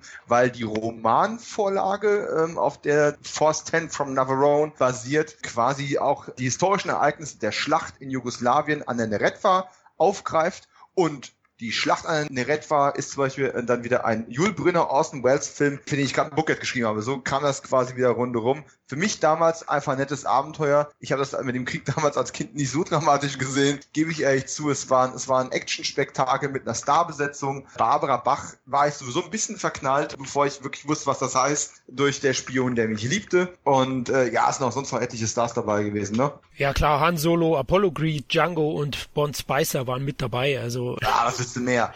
Genau, also die Besetzung ist auch die größte Stärke. Also Cole Weathers, wie erwähnt, Franco Nero, Edward Fox, Harrison Ford, Robert Shaw und Richard Keel als jugoslawischer Freischärler. ja, die waren alle 2,20 Meter damals. äh, natürlich, Partisanen sahen alle so aus. Ja, genau, es ist auch sehr witzig, wenn er da rumläuft. Nicht ernst nehmen, ist ein Abenteuer-Action-Film, hat wenig mit dem Kriegsfilm zu tun, hat so einen Kriegshintergrund, aber so ein typischer Zweiter Weltkriegs-Man-on-a-Mission-Movie. Macht Spaß, aber verliert sich am Ende in den, in den Submissionen insgesamt, ist natürlich recht vorhersehbar, aber aufgrund der Besetzung kann man den definitiv schauen. Vielleicht nur ein Film am Schluss, weil so viel jetzt auch mit Science Fiction, Weltraum war. 79 müsste auch Buck Rogers sein. Bidi, Bidi, ähm, Bidi. Ja, genau. Ja. Und daraufhin folgt ja eine Fernsehserie. Auch das ist ein Film, den man sich, wenn man sich heute anschaut, denkt man sich auch, okay, wer hat sich das damals im Kino angeschaut? Na, immerhin 700.000 Leute, ne? Platz 36. Und ja. ich gebe ehrlich zu, ich mochte den als Kind. Ich mag dieses 70s Flair, ne? Der hat diese 70s Ausstattung. Du denkst alle, die, die rauchen da Gras gerade und, und. Ich sag nur, Buck, du bist mein größter Held. ja, genau. Auch das, das Frauenbild natürlich. Ne? Buck ist so eine Art James Bond, kann man schon so sagen. Ne? Er spielt ihn auch so in der Richtung. Ich finde, er macht Spaß, aber ist auch so ein Zeitgeist-Ding. Charmant, aber halt erwartet da jetzt nichts Besonderes. Auch äh, tricktechnisch ist der natürlich veraltet, aber er ist zumindest farbenfroh inszeniert. Und Kampfstand der Galaktika lief auch im Kino. Stimmt. Oh, ja, schon wieder verdrängt. Ja, das ja. war halt die Star Wars Welle, wie gesagt, oder die Star Wars ausgelöst hat, die Sci-Fi Welle. Aber wir haben im Laufe dieses Podcasts ja so viele Filme als Meilensteine deklariert äh, oder deren Status, deren öffentlichen quasi auch nochmal bestätigt durch unsere Brille. Äh, da kann man auch vernachlässigen, dass jetzt am Ende so ein bisschen alles rauströpfelt, oder? Ja, ja. Der, beste Film, der beste Film dieses Jahr war eh Zombie. ja. Sa sag ich jetzt alles kalt. Ja, bin ich bei dir. Uh, da tue ich mich tatsächlich selbst als Horrorfilm-Fan schwer, weil da einfach Apokalypse Now steht. Und das Böse war auch in dem Jahr, also, uh, aber Apokalypse Now ist zu groß, sorry. Bei aller Liebe zum Horrorfilm, Apokalypse Now, Punkt. Also bei mir ist es Alien, aber gut, der ist auch nicht schlecht. Ja. Aber sagen wir es doch mal so, es ist für jedes Geschmäckle was dabei. Absolut. Und es war ein großartiges Jahr. Leider sind, sind auch ein paar Stars von uns gegangen damals, äh, 1979. Und der bekannteste Name war sicher die Wildwest-Legende John Wayne. Der starb 1979. Aber dafür das Licht der Welt erblickt hat Aquaman, Jason Momoa und Kultdarsteller Heath Ledger, die sind beide 79 geboren. Aber ist das nicht geil, wie wir heute sagen, Aquaman und ja, alle schütteln mit der Faust und das ist alles super und noch vor ein paar Jahren haben wir gesagt, ach, der Kajal Conan, ah. ja, du bist einfach ein Fiesling. Ich bin eigentlich der Sohn von Drax, so jetzt ist es raus. ja, Moonraker 2, die Mission startet demnächst. Du bist einer der Hunde, ja, genau. Gut. ja, dann würde ich sagen, sind wir durch. Hat mir wieder riesig Spaß gemacht, Jungs. Jo, immer gern. Gut, ich freue mich schon aufs nächste Mal, denn dann treten wir erstmalig in die 80er Jahre ein. Mein Geburtsjahr muss Bombe gewesen sein. Ich war zwar nicht wirklich aktiv dabei, aber hey. oh, da können wir jetzt streiten. Ich habe mal grob schon nachgeschaut, also 79, glaube ich, war schon stärker. Aber wir werden sehen. Die Blues Brothers. Okay, sorry. Ja, liebe Hörer, wir hoffen, es hat euch gefallen und ihr habt den ein oder anderen Filmtipp mitnehmen können. Ja, wir würden uns freuen, wenn ihr uns nach dem Motto liken, teilen, liebhaben, hilft für andere besser sichtbar zu werden, damit unsere CT-Familie noch größer wird. Genau, wir, müssen ja Familie dazu bekommen, nachdem ich mein Kind schon verscherben musste. Welche von denen?